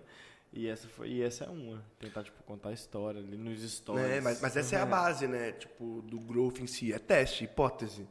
Tem uma frase que eu acho muito boa do, do Sean Ailes, que ele é o criador do livro Growth Hacker, ele que, ele que cunhou o termo Growth Hacker, que é Growth Hackers não adivinham, eles testam. não tem como a gente saber. Uhum. Vamos testar, vamos descobrir no meio do caminho. A maior parte dos testes vai dar errado, como tudo, porque se tudo desse certo, porra, você não precisa testar nada. Você já é um gênio, já descobriu todas as respostas. Mas não, a gente, tem, a gente cria hipóteses que viram experimentos e a gente testa, deu certo, Show, não deu certo, próximo. próximo. E, é, e todo dia é isso. Essa vou, é a rotina. vou fazer exatamente o que eu acho ruim que fazem comigo. Eu vou trazer um exemplo aqui para você, como se você fosse uhum. dar a solução de imediato, mas você responde do jeito que você quiser. Cara, qual que está sendo uma dificuldade nossa aqui no, no Bitcast? Às vezes a gente coloca, e não é sempre, uma. E justamente por isso que não é sempre, uma caixinha de perguntas então a gente posta no nosso Instagram, por exemplo, eu peço um vídeo seu ou é, eu mesmo gravo uhum. falando que o fulano vai estar aqui, é convidado, então é, deixa sua pergunta para a gente finalizar o episódio. E aí eu marco você, você reposta para se os seus Aham. seguidores acabarem seguindo a gente, algum, algum, alguma parte deles, e também deixarem perguntas, mesmo que não seguissem. Só que, aí eu não sei o motivo, mas esse caminho não está funcionando. Esse caminho parece que está muito longo. As pessoas não, mesmo tendo os tanto de seguidor, a gente já testou com é, a gente já testou com vários. A gente testou com vários tipos de pessoas, assim, no sentido de ter pouco ou muito seguidor. E, cara, não tem uma conta, parece certa, porque uns dá muito certo, outros não dá pergunta nenhuma, e aí a gente não, tá. A gente fica assim, pô, velho, não funciona, como é que é? A gente É um não caminho sabe que a gente não porque é entendeu um ainda. caminho que a gente não entendeu porque que não dá certo. Tem que fazer um bot pra gente entender. É, não sei se é o storytelling que tá faltando. Mas você fala da pessoa compartilhar o box e às vezes tem interação, às vezes não tem interação, ou você fazendo box sem a pessoa compartilhar? Tentamos dos dois lados. Testamos dos dois, dos dois, das duas formas e até agora pouco sucesso. Cara, Acho- minha percepção, sobre box de perguntas especificamente, já que eu já fiz vários testes a respeito disso. Eu aumento muito a quantidade de perguntas quando eu direciono o que pode ser perguntado. Porque às vezes só faço uma pergunta, é muito abstrato, porque eu não faço ideia do que perguntar. Então, quando eu introduzo o assunto antes, então eu introduzo um assunto, por exemplo, so- sobre um convidado específico. É, eu fa- faço o storytelling, não preciso nem falar sobre ele, mas sobre o assunto que ele fala e onde nesse storytelling gera ganchos para a pessoa ter dúvidas. E aí eu abro o box de pergunta logo em seguida e falo. Faz todo Porque, porque aí a tá? pessoa já sabe mais ou menos o que pode perguntar. Aí, outra tática. As primeiras perguntas que você responde direcionam as próximas. Então, ter boas perguntas. Porque às vezes a pessoa vê a pergunta que alguém fez, ela fala assim: caramba, eu tenho uma dúvida parecida, vou- deixa eu voltar aqui e vou perguntar, porque eu não sabia que eu podia perguntar isso. tá? Então, isso acontece muito. Então, a contextualização é importante. E, e sobre o repost, acho que é mais eficiente o cara dar o, o, C- o CTA trazer para o cara ir. O CTA, fazer a pergunta. como assim? O call to action, né? A chamada para ação. Você fazer uma chamada onde para o cara ir perguntar. Porque às vezes o cara. O problema do repost de box de pergunta é que não funciona. O cara tem que clicar. Clicar É e lá, ação, ver né? Aí são muitos cliques, muitos cliques, né? Porque, tipo, porque às vezes o cara vê o box, pô, vou clicar. Aí, Aí ele vai, vai pro outro, abre, aí vai abre pro ali, que vai abrir o perfil, que depois o cara tem que ver no stories. Talvez seja, seja mais eficiente, ao invés de ter o box em si, é, a pessoa compartilhar o vídeo dela fala assim, se tiver uma pergunta, clica aqui, vai no perfil tal e responde a pergunta. Entendeu? Que no stories tá falando pra ir no perfil tal, fazer a pergunta lá. Ah, entendi. Você entendeu? Tipo, Tá vendo?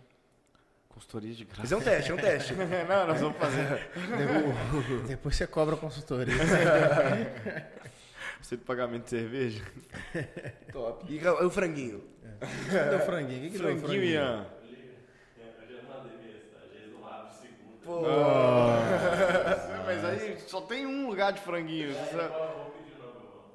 Vai, você sabe, pô. Você que manda. produção. Não, eu contratei o cara pra ser meu produtor por um dia, o cara não fez o trabalho no único dia que eu precisei dele.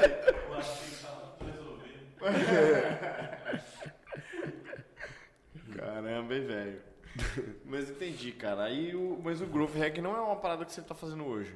É uma parada que eu faço hoje, sempre Ah, fiz, tá. desde, desde sempre. Eu só não sabia que tinha esse nome, E é né? direcionado pro Instagram. Não. O growth hacking nada mais é de que tomar decisões baseados em análises. E isso ser uma rotina de decisões. Toda empresa pode ter um growth hacker. Isso é mais comum em empresas do Vale do Silício, empresa de tecnologia, porque você tem mais dados, fica mais fácil você visualizar dados. Sem dúvida. Mas empresas que mesmo toda empresa tem dado, to- todo negócio gera dados. O problema é que as pessoas são muito ruins em armazenar e filtrar e analisar dados. Mas assim, tudo é passível de ter dados. Mas assim, onde eu tenho dados, a partir de dados eu posso fazer boas análises e boas análises sempre geram boas hipóteses de experimentos. É- Essa é a base. Só que o growth hacking não é só isso. O growth hacking é isso ser uma rotina da organização. E não ser. Todo mundo testa coisas. Só que as pessoas testam coisas esporadicamente às vezes. O growth hacking é eu ter uma rotina de fazer análises que vão gerar hipóteses e ter um roadmap de experimentos. Então, porque assim, to, to, é aceitar que você é ineficiente. Porque o maior erro que a gente pode cometer é achar que a gente é muito bom no que a gente é bom. Uhum. Porque a gente é bom até não ser mais. As coisas funcionam até não funcionarem mais. Então, indicadores sempre podem ser melhorados. Só que, quando a gente está criando coisas, a gente dificilmente olha para trás e vê que o indicador eu posso melhorar.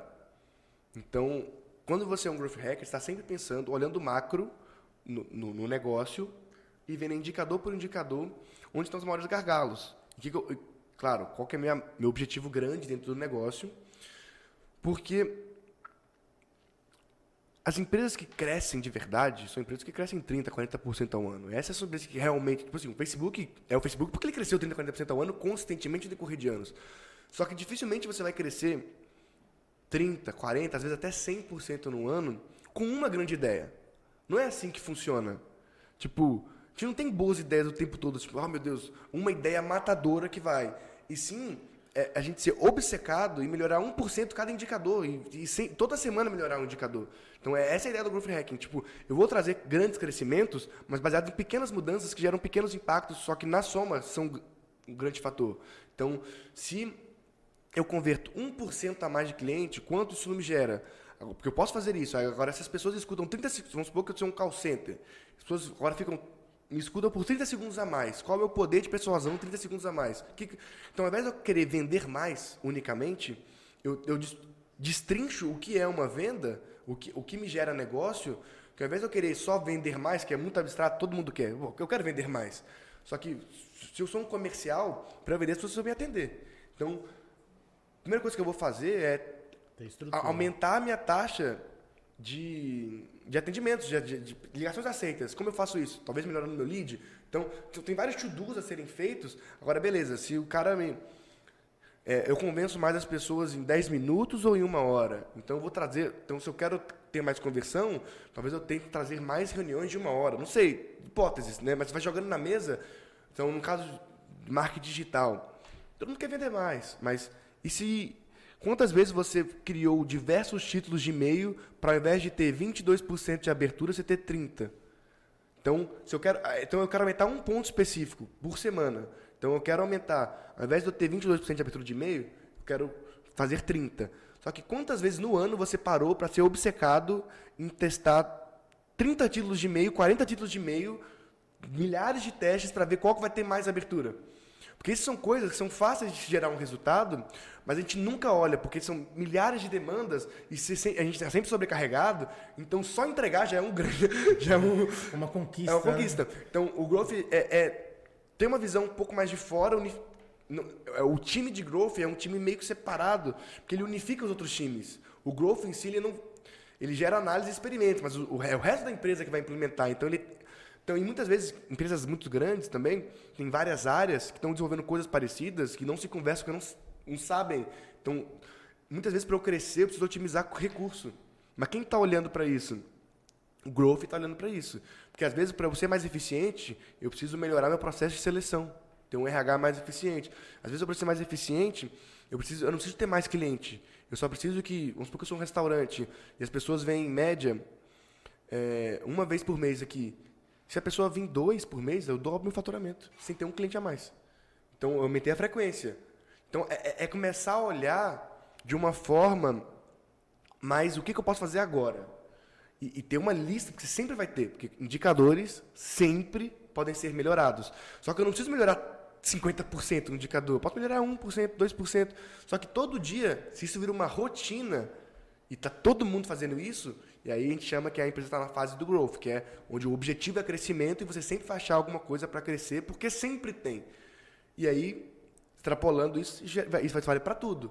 Como o Instagram eu tenho dados, eu posso fazer growth hacking ali, porque eu tenho inputs, através desses inputs eu vou fazer análise. Você trabalha com Excel, sabe disso. Quando você vê uma planilha, você vê assim, hum, isso aqui, acho que isso aqui está muito ruim, hein? Comparado ao resto, eu posso melhorar isso aqui. Aí é ser obcecado em fazer isso só como uma rotina, entendeu? Como todo dia tem alguém olhando e aí você cria um roadmap, né? Você se organiza pelos próximos meses, o que, vocês vão testar, quais vão ser os experimentos E a tese né, do, do Charles, que cunhou esse termo, que eu concordo absolutamente, é que as empresas que mais testam são as que mais crescem, inevitavelmente. Talvez não a curto prazo, mas a longo prazo não tem como. Se você testa no seu negócio 50 estratégias novas por ano e seu competidor testa duas, obviamente que a longo prazo você vai estar crescendo muito mais que ele, porque você está descobrindo caminhos que ele nunca vai descobrir ou vai levar anos para descobrir. Essa é a, isso é Growth Hack. Entendi. Caralho. Agora eu tenho uma pergunta. Para ter acesso a essas informações, precisa ser alguém cadastrado no Instagram, cadastrado na rede social? Porque eu imagino o seguinte, hoje o Instagram, talvez até mais do que antes, ele dá muito acesso aos resultados. Não tem um, o meu tá em inglês, não sei como é que é em português, os, insights. Sim. É Tem uns insights. insights. Você tem algum. É, em português é É insights. insights Em também. português é insights. E ali você tem alguns números, mas eu, eu não imagino que ali estejam todos os números e também é, talvez seja mais difícil você fazer essa análise. Você falando, ó, fiz essa movimentação, qual foi o meu retorno? Ou, ou é só aquilo ali? Como é que fica essa, esse alca- é, acesso a esses números? é, entendeu? Minha pergunta? Depende, assim, do jeito mais nerd que eu faço, você precisa ter certas autorizações. Nada demais, assim, você se cadastra como desenvolvedor, API, eles revisam seu aplicativo normal, assim, não é tem um contato super, não, é, é um fluxo normal de acesso à API. No meu caso, eu automatizo certos processos, porque, porque eu sou desenvolvedor. Essa aqui é Dark Lag, ó. Beer Box. Ó, então bora. Essa é experimental. Tem um gostinho de café. Mas assim, dar uma no- acordada na... Você gosta de café? Gosto muito. Aqui tem que gostar de café, 18 horas por dia. Mas no dia a dia das marcas, você não precisa ter muita coisa assim. Uhum. Só se organizar, cara, um Excel. Eu uso muito Excel também. tipo, várias vezes é muito mais fácil eu colocar um Excel do que às vezes programar um software para isso. Eu só programo um software quando é uma rotina muito comum que eu vou fazer milhares de vezes aí. Mas você usa o Google, né? Como assim? Planilhas. Sim. Ah, A gente viu? tá um passo à frente da É, galera.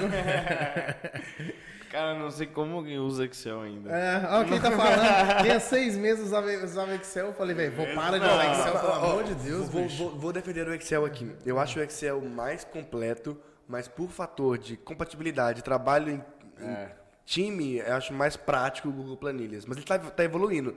Tipo, há três anos atrás o Excel era muito melhor. Hoje o Google tá bem equiparado. Mas o Excel tem, tem várias coisas que só faz no Excel. Tem, ainda tem coisas que só faz no Excel. Eu tô tentando puxar na minha mente, mas eu acho que eu não vou conseguir. É, algumas integrações, assim, ele tem mais. Ah, sim. Eu acho que o que o pessoal fala muito é a Visual Basic que o Excel tem, mas aí o, o macro que o Google colocou no, no sheet lá acabou com isso. Aí Você consegue planilhar, é, progra- até onde eu consigo ver. Você consegue programar tudo lá, você fazer as rotinas lá e. Mas ele é mais ineficiente. É. É, ele é mais lento, não processa tão bem. tipo, tem. tá. É, é- A é gente que- não é- chegou é- a é- nesse é- ponto ainda. é- Não, não, eu, eu, eu também não. Quando é milhões de dados, né? não, não, mas eu, eu também não uso nesse nível, não. Mas é que eu conheço alguns fanáticos de Excel. não, não, é que a Microsoft também ela, ela tem um ponto. Como Excel é um programa que existe há 30, 40 anos, tem muitas integrações proprietárias que só se integram ao Excel. Vários softwares proprietários legado- legados também. então tem muita empresa que está presa mesmo ao Excel, não tem como sair, porque tem várias a outras. raiz dela é, É. o Excel, né? A raiz dela é o Excel. Mas voltando ao, ao- como uma empresa normal poderia fazer growth, acho que primeiro é ter os seus próprios, seus próprios dados. Tipo, e ter uma fácil visualização dos dados. Tipo, e, e- e que toda ideia tenha como base um princípio lógico e não um princípio de eu acho. Para mim, o growth hacking é o fim do eu acho. Tá tudo bem você achar enquanto é uma hipótese, mas não a decisão não é tomada porque eu acho. Assim, a decisão é tomada porque, beleza, o eu acho pode ter sido a fagulha que iniciou a ideia de validar, mas validei, testei pequeno, assim como existe um MVP, existe o MVT, que é o Mínimo Viable Test. Então, estou fazendo um teste pequeno, eu não vou jogar todas as cartas numa que está na minha cabeça, eu não sou louco. Tem que ter um argumento por trás, né? Exato, vou testar, funcionou, vamos ampliando esse teste até que ele está em produção. Então, só de ter essa visão já ajuda muito. Então, esse- ter como medir. Mas em- nem toda empresa está em fase de growth, isso é muito importante. né? N- Não é todo mundo que consegue aplicar growth, porque para aplicar growth, você precisa tá focado em crescimento. E nem sempre você está focado em crescimento. Porque às vezes você tem que arrumar gestão primeiro, você tem que arrumar produto. Um produto ruim, não adianta nada você fazer toda a estratégia de growth que ele vai continuar sendo ruim. Você vai estar se queimando com o mercado. Então, a fase de growth é quando está tudo rodando bonito, lindo. Você está preparado para crescer? Porque muita empresa quebra quando está crescendo, que não suporta o crescimento. Começa a falhar com o fornecedor, começa. A, vai uma bola de neve ali de falha. Eu já vi milhares de vezes, provavelmente, com certeza, com certeza tem alguma na sua cabeça aí, que estava tudo indo bem e deu tudo errado depois, justamente no auge. É mais comum uma empresa falhar assim do que falir. Uhum. Por, por, falta de dinheiro si. Normalmente as pessoas não, não suportam a dor do crescimento. Porque você tem que se preparar muito para estar tá preparado para crescer e começar a ter a cultura de guardar dado.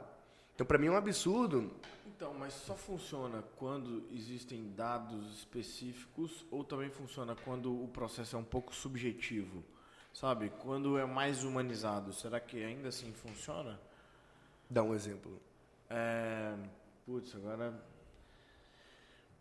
se você se suas é, suas vendas elas dependem mais é, do ponto subjetivo então por exemplo você vai receber o cliente através de um, um código QR por exemplo que a gente tem aqui no, no, uhum. durante o episódio estão passando vários códigos QR que vão te direcionar para o WhatsApp que vão direcionar para a página de é, de orçamento então a partir da, aí beleza ali eu posso criar vários dados uhum. mas a partir dali vai, vai entrar um comercial que é muito humano e que eu posso até criar alguns dados ali para tentar criar alguma métrica, mas que passa a ser muito subjetivo. Será que eu consigo criar testes que vão me afirmar ou eu vou precisar de uma análise de é, muitos, muitas vendas e que às vezes eu não vou nem ter, entendeu? Você, você tá. conseguiu me compreender? Sim, mas ó, nunca é subjetivo. Sempre é objetivo. É, e, e, se está muito subjetivo, isso quer dizer que falta gestão. Vou te explicar o porquê. Ah. Porque se, se o comercial vende. Beleza, ele, ele é humano, isso é uma interação humana, mas não quer dizer que não possa ser medido. Agora, se o comercial vende baseado na cabeça dele, isso é um problema para a companhia. Porque, porque assim, existe o processo do comercial. É óbvio que ele vai ter o desenrolar e ele vai, se, ele vai reagir também ao cliente, óbvio, mas tem que existir uma técnica e um speech ali que ele vai ser construído, até porque uma equipe comercial vai ter outros comerciais, e você não pode ter um comercial de forma completamente diferente da outra, do outro comercial. Tem que existir uma sinergia, tem que existir um treinamento ali. Como é que é? Tem que existir o quê? Uma sinergia. Obrigado.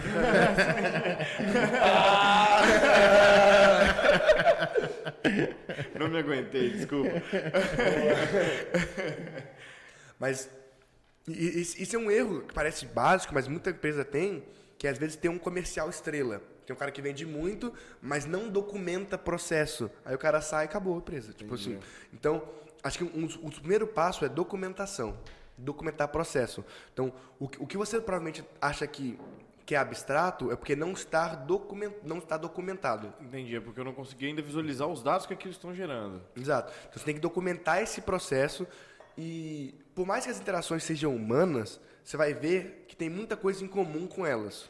Uhum. Então, é, se você pegar a conversa do comercial com que, que, na sua cabeça pode ser abstrato, mas se você vê ela com 50 clientes, você vai ver que tem muitas coisas que se repetem. Essas coisas que se repetem são coisas que podem ser melhoradas, são coisas que funcionam. Legal. Então, tipo, você sempre tem inputs. Pode olhar até com 3, 5, 10, mas quando você faz assim, as, as, é, é, você vai partir primeiro de uma análise qualitativa, né? Você não precisa necessariamente ver uma base de milhões de dados. Você pode ver que, cara, é subjetivo, mas ele está vendo a mesma coisa para as pessoas.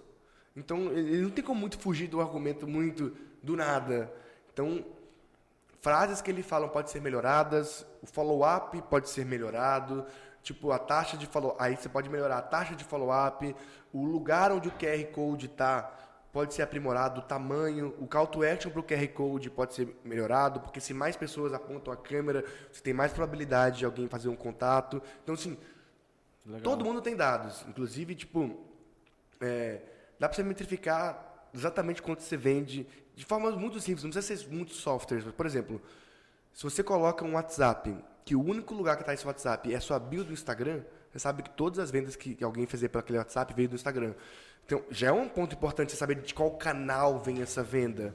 Então, se você coloca esse WhatsApp só, em um, só nos stories um só na bio, você já sabe que a maior parte das vezes está vindo dos stories, não está vindo da bio. Então, tipo, é só ter a cabeça de documentar a jornada do usuário e tentar entender, porque faz parte do Growth Hacking você entender que todo cliente existem algumas fases. Tem um, tem um funil pirata, vou só resumir ele, mas toda empresa sofre isso e o primeiro passo que eu, que eu diria assim é refletir sobre como acontece. Você não vai ter dados sobre 100% do processo, mas existe um momento em que a pessoa te conhece, existe um momento que ela sente que agregou valor, que você não excede a compra, não é sobre comprar. Tipo assim, uhum. você viu um iPhone, cara, em que momento você falou assim, cara, esse é, é esse celular que eu gosto? Tipo, existe, esse, existe esse momento, ele é subjetivo, mas ele existe. Uhum. Tipo, é, você faz várias comunicações de venda, você faz vários discursos, mas existe em um momento específico que a pessoa sente que agregou valor suficiente a ponto dela querer, que gerou o desejo. Tipo, no funil pirata chama de aha moment, né? Que é o momento que tá tipo eureka, tipo eu quero. Mas se você não sabe que momento isso acontece, isso é um problema, porque vai mais difícil você Exato. encontrar ele em cada aí processo. De, aí depois disso, que ele começa a usar, e aí vem, depois vem o revenue, tipo, vem o momento que ele, te, que ele que ele agrega valor, que ele usa o produto, que ele indica para pessoas, e aí depois, porque faz parte, é natural, né? Quantas pessoas você não fez comprar um iPhone, você não fez comprar um tênis, você não fez comprar. Isso acontece naturalmente. E todo, todo negócio sofre isso. Só que ninguém monitora. Porque para você melhorar um, um, um acontecimento, eu preciso saber como ele acontece. É por isso que eu falo que é olhar um pouco para dentro, que as coisas que parecem abstratas não parecem tão abstratas assim com certeza tem um padrão em comum ali, é tentar identificar esses padrões do. Cara, as pessoas que gostam mais, gostam mais por quê? Porque se eu sei disso, eu posso incentivar que isso aconteça mais vezes. Você entende? A, a lógica de engenharia reversa do. Cara, se as pessoas gostam mais, geraram mais valor, quando eu falei aquilo ali, eu posso melhorar isso aqui para fazer com que mais pessoas ainda geram valor. Tudo isso são dados. E que em algum. Por que, e aí, por que, que as pessoas não fazem? Porque é chato. Porque você tem que parar para visualizar o processo inteiro. E não tem como você fazer isso sem conversar com o cliente, porque às vezes você tem que ligar e perguntar, cara, que momento você, você achou, cara, acho que eu preciso de comprar isso. Por exemplo, a sinergia solar, podia ligar. Cara, em que momento você falou assim, mano, eu preciso do seu produto? Porque não é o momento que eu te vendi, é o momento que despertou a necessidade em você. A gente não tem como adivinhar, como eu falei, mas muitas vezes a gente descobre as coisas ligando para pessoas, perguntando, fazendo pesquisa. E todo mundo faz isso. Eu conheço grandes marcas, tipo, desde o McDonald's a qualquer empresa faz isso. O slogan lá do Fome de Mac surgiu da boca de um cliente, numa pesquisa que eles estavam fazendo, porque eles estão escutando clientes. Então faz parte do growth às vezes você aquele, perguntar. Às vezes aquele meme que já todo mundo já fala, né? É, igual o Fome de Mac, todo mundo já falava, normal, né? Exato, que ele, é o João Branco, que é um grande amigo, que ele é o VP de marketing do McDonald's, estava fazendo uma pesquisa para descobrir é, as pessoas que deixaram de comer McDonald's, né? E tem um homem da sua vida que às vezes não faz parte do seu estilo de vida mais, algo do tipo, é só surgir da boca da cliente. Cara, mas. É, eu, eu tenho outra vida, tô, tô, hoje eu sou, sei lá, mais fitness, ou sei lá, gosto de uma comida mais caseira, mas sabe quando está em casa, assim, naquela fome de Mac. Opa, não tô... Sim, porque, porque isso traduz vários sentimentos. Mas assim, sai da boca de um cliente. Só que quantas vezes os empreendedores de fato ligam para os clientes para conversar, entender mais? Assim, várias dúvidas que você tem, que empreendedores têm, todo mundo tem, e não necessariamente os dados vão te dar todas as respostas, mas você pode ir atrás delas. Você pode ligar para as pessoas e perguntar, você pode ligar para os seus clientes e perguntar. Porque aí outra coisa que eu considero muito importante, que é o churn, que é quando os clientes abandonam. Isso é fácil você ter esse dado, mas ele não é o mais importante. O mais importante não é isso. Tipo, imagina que você tem, é, por exemplo, tem aqui o, o, box né, da, da House Malt. Da House Malt e eles têm, vamos supor que eles têm bom, 10 clientes, para ficar mais fácil o cálculo. 10 clientes, todos os assinantes são 10. E aí e, e, eles crescem mais 10 todo mês. Só que desses aí, dois deixam de ser clientes. Então, sei lá, um churn ali de dois. Do, duas pessoas deixaram de ser clientes desses, desses 10 aí. 20% ali tá, tá sendo o churn deles. Show. Vai diminuir um pouco, né? Porque eles estão ganhando 10 também todo mês. Só que o mais importante não é saber quantos eles estão deixando. Mas o importante é saber, desses que estão deixando, estão deixando porque... Por qual motivo? Eles estão, deix... estão deixando porque eles não gostaram do produto, estão deixando porque pô, já, satisf... já, satisfez. já satisfez, já cumpriu o objetivo, é que no caso não faz muito sentido porque a cerveja você bebe sempre, mas poderia ser um problema que já solucionou. Não preciso mais disso, ou Um motivo pessoal. motivo pessoal, ou eles estão, que aí é o motivo mais grave, na minha opinião, foram para um concorrente. Porque uma coisa, você, você pode perder cliente por vários motivos, mas não necessariamente de o cara estar deixando o cliente quer dizer que ele foi para um competidor. Porque se ele foi para um competidor, isso quer dizer que você falhou em agregar. Ele sentiu a percepção de valor, mas ele não sentiu que você entregou isso. Então ele foi buscar no mercado novamente essa solução. Então o problema continuou persistente no cliente a ponto dele ter que buscar outro. Então, essa é a visão que você tem que ter de, de olhar os dados e fazer perguntas, e isso são as hipóteses, entender e ligar para o cliente, perguntar, fazer uma pesquisa, não precisa ser muitos. Liga para 10, 20, está vendendo para qual competidor? Porque às vezes você vai ver que ele tem, às vezes, uma coisa específica que faria as pessoas ficarem. Então você diminuiria seu churn. Isso é uma forma de aumentar lucratividade, faturamento. Então nem sempre a forma de você crescer é vender mais. Às vezes é ser mais eficiente. E essa é a forma de crescer mais. De ganhar mais faturamento, de ganhar mais dinheiro. As pessoas querem sempre ter novos clientes, só que eles não percebem que tem um ouro na mão que é a base dela. Que empresa não. Quando um fundador liga para um, um cliente, ele sempre atende. Imagina. Porque, pô, se sente acolhido, o cara, o cara- e o cara quer ouvir a sua opinião. Ele, você pode falar mal, tá tudo bem. não- Deixa aberto, assim, tipo, eu quero entender por que você deixou de ser cliente. Pode ah, fazer a, a- a real aqui. Muitos, alguns não vão querer responder, alguns vão responder, e você tem que enxergar valor nisso, que tudo, como eu falei, tudo é dado. Então, é, treinar a habilidade de fazer as perguntas certas, porque o dado por si só às vezes não diz muito. Tipo, Tierney, beleza, estou perdendo cliente. Mas por que eu tô perdendo? Sei lá, porque eu estou perdendo cliente. Tá, como eu vou saber isso? Perguntando, não tem como adivinhar. Então é ter humildade de perguntar. E o McDonald's faz isso. Tipo assim, todo mundo faz isso. Não é porque a empresa é gigante que ela não faz mais. A gente nunca pode perder esse hábito e essa rotina de conversar com os clientes, de entender, porque pô, o produto é para eles. Eu tenho que entender o que valor eu estou gerando para eles. Até para poder gerar mais valor. E dentro do meu grupo de clientes, com certeza vai ter pessoas que gostam mais da empresa do que outros. Se esses gostam mais, por que eles gostam mais? Porque isso é uma pergunta que pode me fazer mais pessoas gostarem mais. Porque uma vez que eu entendo o fluxo que gerou eles se apaixonarem pela minha empresa, eu posso replicar. Então, essa é a lógica. Então, os clientes que eu tenho é um reflexo da minha estratégia. O cliente não vem do nada. Você pode não fazer a estratégia conscientemente, mas a estratégia sempre existe. Agora, eu pego meus melhores clientes como exemplo, porque uma vez que eu entendo por que, que eles são os melhores clientes, eu trago mais clientes parecidos com eles. Isso é dado, isso é growth, entendeu? Loucura, velho. Cara, eu vou, eu vou pedir uma, uma pausa para ir no banheiro. Ele tem a bexiga do tamanho da azeitona.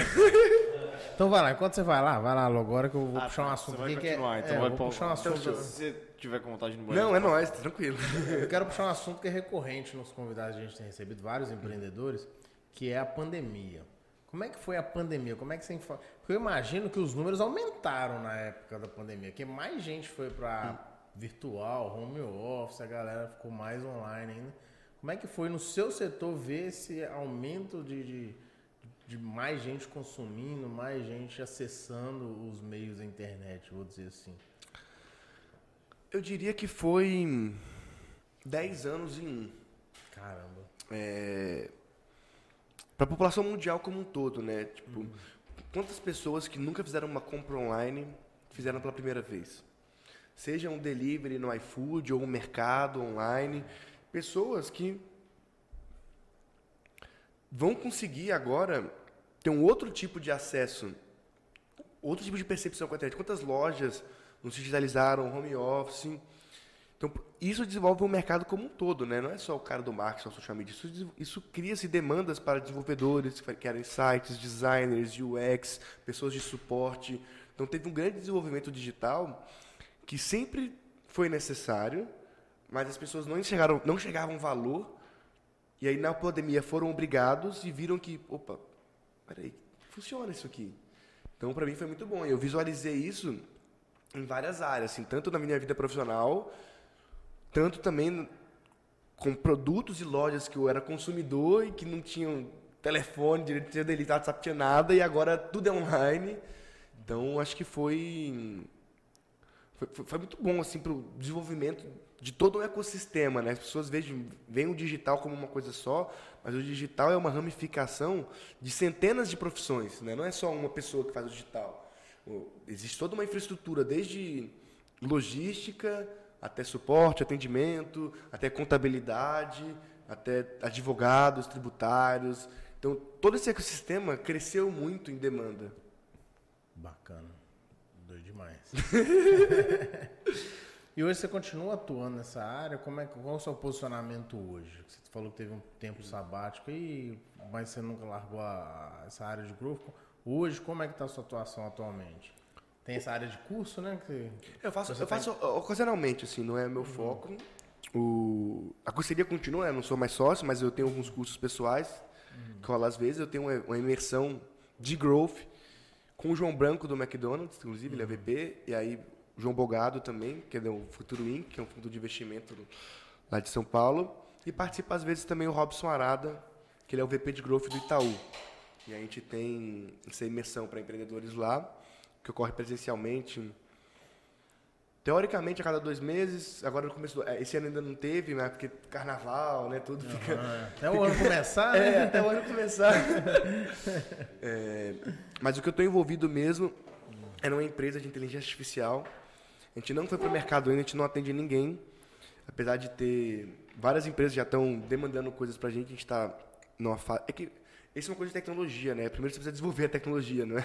Não é Estruturando. Né? Começar do nada, né? Tipo, assim, não basta só a ideia, né? Você precisa desenvolver. A gente está aí há dois anos desenvolvendo, eu, o Flávio, meu sócio, ele é estatístico. A gente tem também o Wagner Bonar, que ele é um estatístico, professor da UFPR, ele é PhD, ele é considerado o melhor estatístico computacional da América Latina.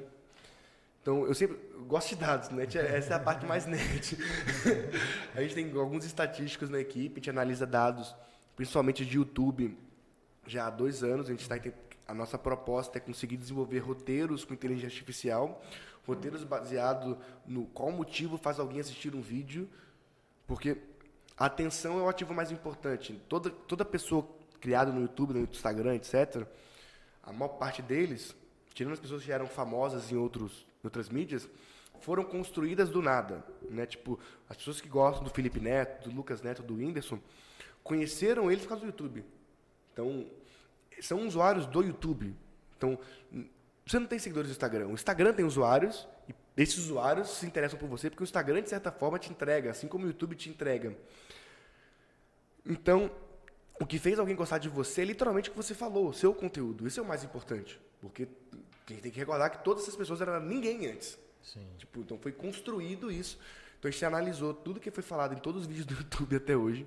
Gente tem uma análise de, é, de transcrição mesmo de todos os vídeos. Separou isso por nicho, frequência de áudio também, para entender a entonação de voz, etc. Globalmente falando, para entender o que faz alguém gostar de um vídeo.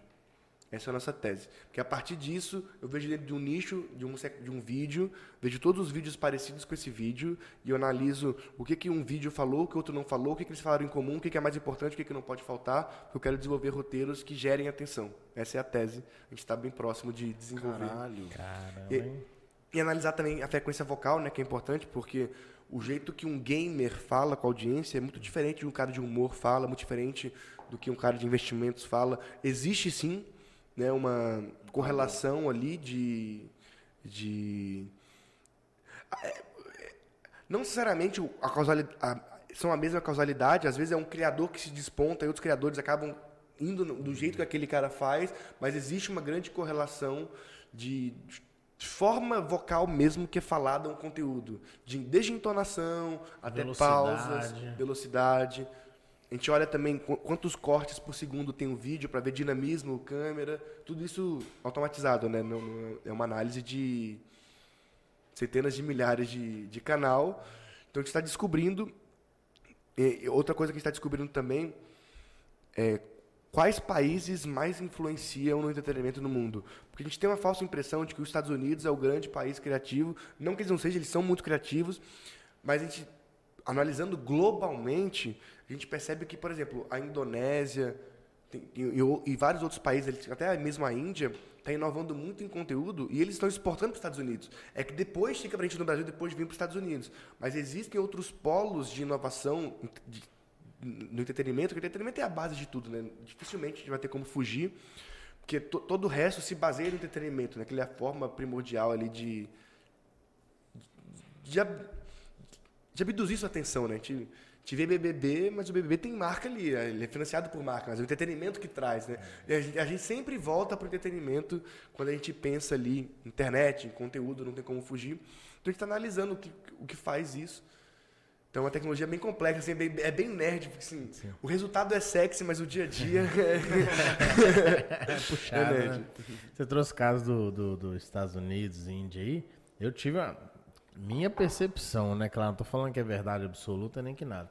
Eu tive a, a seguinte percepção. Eu acho que o. Você pode me corrigir se você tiver outra percepção. Eu acho que o americano, ele, ele não é o tipo de pessoa que ele tem muita criatividade, que ele é muito. Ele não é muito líder, ele não é o cara puxador, ele não é o cara motivador. Ele é o cara cumpridor de. Um americano médio, vou dizer. Ele é o cara cumpridor de tarefa e super eficiente. Só que, por que, que chega um indiano lá e se destaca? Por que, que chega um brasileiro lá e se destaca? Outras culturas chegam lá e se destacam? Porque a gente, e aí, mais uma vez, na média, a gente é, é muito criativo, a gente sempre busca encontrar soluções. E eu vi isso acontecendo, tanto o, meu- TCC eu fiz lá. E eu lembro que quando a gente estava desenvolvendo o TCC, e aí tinha, era um grupo de seis pessoas o TCC lá. E aí tinha eu que era americano, tinha um indiano e tinha quatro americanos, o nosso grupo. E eram dois, a, a turma era de 12 pessoas e tinha um outro grupo que tinha que fazer a mesma coisa que a gente faria. E no outro grupo só tinha americano. Aí nesse grupo que tinha um indiano, um brasileiro e quatro americanos. Aí começou a reunião, eu, brasileiro humilde, né? Lá quietinho na minha venda acontecer. Aí qual que era a proposta? O professor falou, ó, o TCC de vocês é o seguinte, vocês têm que desenvolver um é, duck call que chama. Era um produto eletrônico para atrair pato e para caçador de pato caçar eles. Eu tenho até em casa até hoje. O pessoal me deu de presente depois. Aí qual que era a estratégia? É, você tem, ele tem que parecer um pato. A ideia é que o, o caçador colocasse ele na lagoa e ele remotamente tocasse os apitos, né? O apito do pato. E a gente tinha que tocar dois tipos de apito de pato, que tem a raça dos patos diferente. E o outro grupo tinha que ser outras duas raças diferentes. Aí começamos lá a desenvolver as ideias, fizemos brainstorm, aquela coisa toda. Aí eles queriam fazer um negócio que era plug and play. Eles iam basicamente colocar um Raspberry Pi lá, iam colocar um alto-falante e ia controlar o Wi-Fi por computador, por computador. Aí eu virei para eles e falei bem assim na reunião, cara, quem, qual tipo de caçador, a minha pergunta na reunião, qual tipo de caçador vai levar um notebook pro meio do mato, pra lagoa, pra caçar pato? Foi essa e a vai minha ter que ter um pergunta. monte de Wi-Fi também, né? Pra se conectar ali no... Mas o Raspberry Pi faz o, o hot- hotspot, né? Ah, sim, Acho que foi essa era a ideia que eles queriam. É, ah, eu- minha pergunta foi exatamente essa. Que tipo de caçador vai levar notebook pro meio do mato pra caçar? Aí eles não souberam responder. Aí, me- aí me perguntaram, ah, mas qual que é a sua proposta? Ah, vamos fazer um controle remoto apropriado, que o cara vai controlar o controle remoto, vai controlar o pato pelo controle remoto, e ele vai selecionar, eu quero caçar qual pato. Aí ele vai lá e seleciona o apito, quero caçar qual pato. Seleciona, muda o apito. Aí cada vez, mas você sabe fazer o controle remoto? Eu disse, não, eu não sei fazer, mas a gente descobre. É, ué. A gente acha um caminho, ué. Sim. Nós somos seis aqui, pô, não é possível que nós não vamos achar um caminho. Mas a gente acha caminho. Aí eles também assim, não, vamos colocar o seu plano como plano B e o nosso é o plano A. Quis ficar desse jeito. Aí beleza. Aí foi desenvolvendo, foi desenvolvendo, foi desenvolvendo. Tô vendo aqui, cara, não acredito. Aí eu comecei a correr atrás. Aí cheguei com a solução pronta. Solução pronta, tudo desenhadinho e tal e tal. Só faltava a gente comprar as placas, soldar e tudo mais. Aí eles foram lá e ficaram sem argumento. Já tava tudo projetado já. Não, vamos testar o seu. Mas se o seu der errado, a gente faz o nosso. Aí, beleza. Aí compramos tudo, É o fizemos. pessoal que testa o plano B primeiro, né? Eles estavam certos desde o início, é. É, inclusive foi o nosso o nosso trabalho foi patrocinado pelo Duck Commander, que é um negócio de pato lá famoso. Não sei se você já ouviu falar, mas é famoso lá. Aí foi lá desenvolvemos, aí compramos tal, fizemos teste e funcionou. Sei lá, 100 metros de o nosso controle remoto comunicava com o pato em 100 metros, com o decoy, né, que eu chamava. Aí fizemos, beleza, deu certo, funcionou. Aí apresentamos na feira que teve lá na faculdade, aquela coisa toda. Aí o professor. Aí, antes de eu concluir. Aí o outro grupo foi lá e apresentou o trabalho deles. O que, que o outro grupo fez? Exatamente o que, que eles queriam fazer. Colocar um plug and play lá, um, colocaram um Raspberry Pi, aí chegaram a apresentar, tinha um computador lá que controlava. Aí a gente viu aquilo ali e não falou nada. Aí na hora de apresentar para a faculdade, nessa feira lá e tal, aí o professor, professor Jim, não vai estar assistindo, que não entende português, mas é uma boa referência para nós. Ele foi lá e falou, foi lá e falou, ó, se eu fosse fazer, eu teria feito igual o nosso grupo, né? O nosso grupo era o grupo A, eu acho. O grupo A, porque o cara que vai caçar na lagoa, ele não quer usar computador, ele quer usar um controle remoto. A gente fez o controle remoto todo personalizado, com negócio de, de, de, caçador de pato, ficou bacana pra caramba. Mas aí por que, que eu tô trazendo toda essa história? E não sei se é só. O, o brasileiro e o indiano, e talvez outras culturas, a gente tem essa percepção de é, fazer coisas diferentes que às vezes o americano ele é meio limitado. Então não sei se você percebeu Talvez por isso. cons- eu acho que é, A gente percebe, eu não tenho esse dado, mas o brasileiro talvez consome muito. consome muito. E tem pouco E recurso. aí fica criativo. Então né? você é obrigado a construir. E a mesma coisa da Índia, eles também tem pouco recurso. A Indonésia também, que é um polo ali na, na Ásia, está construindo muita coisa. E os Estados Unidos, eles têm dinheiro infinito para poder produzir qualquer coisa. Então eles estão muito atentos a esse tipo de conteúdo também, que a gente vê várias. É aqui ainda, você Ah, sabe, né? cara, um- um, Tá bom, um desculpa. próprio exemplo disso, de que o, o polo de criatividade está mudando, é ver o The Masked Singer da Globo, sabe? Ele é um- Cara, que programa horrível. Não, mas, tudo bem. Mas, mas, mas ele veio da Ásia. Tipo assim, ele veio lá da Coreia do Sul. Da Coreia do Sul foi um sucesso, foi para os Estados Unidos, aí veio para o Brasil. Tipo, já tá começando a surgir outros polos de Entendi. entretenimento, entendeu? Porque antes era tudo Que era vinha raro, dos Estados antigamente. Unidos. Tudo vinha dos Estados Unidos. Tipo assim, ah, tem um programa lá de arrumar casa, ó, vai ter o, o quadro lá do, do Luciano, Luciano Huck de casa. Veio dos Estados Unidos. Tem os Irmãos à Obra, vai ter tal, tal coisa. Tem isso aqui, vai ter. Agora não, o entretenimento está surgindo de vários outros pontos do globo, Ah, de onde veio o, do, o The Mask lá? Coreia do Sul. Meu Deus, cara, alguém pode me explicar o porquê Por que que assiste esse programa? Cara, eu juro que o dia que eu. A primeira vez que eu assisti esse programa, eu tava viajando, aí eu cheguei no hotel em Belo Horizonte, é porque eu, eu tava indo pra Maceió, então eu fui de, de Valadares Belo Horizonte, aí eu Tá cheguei. vindo pra onde? Alô, Aonde? Maceió é um- interna.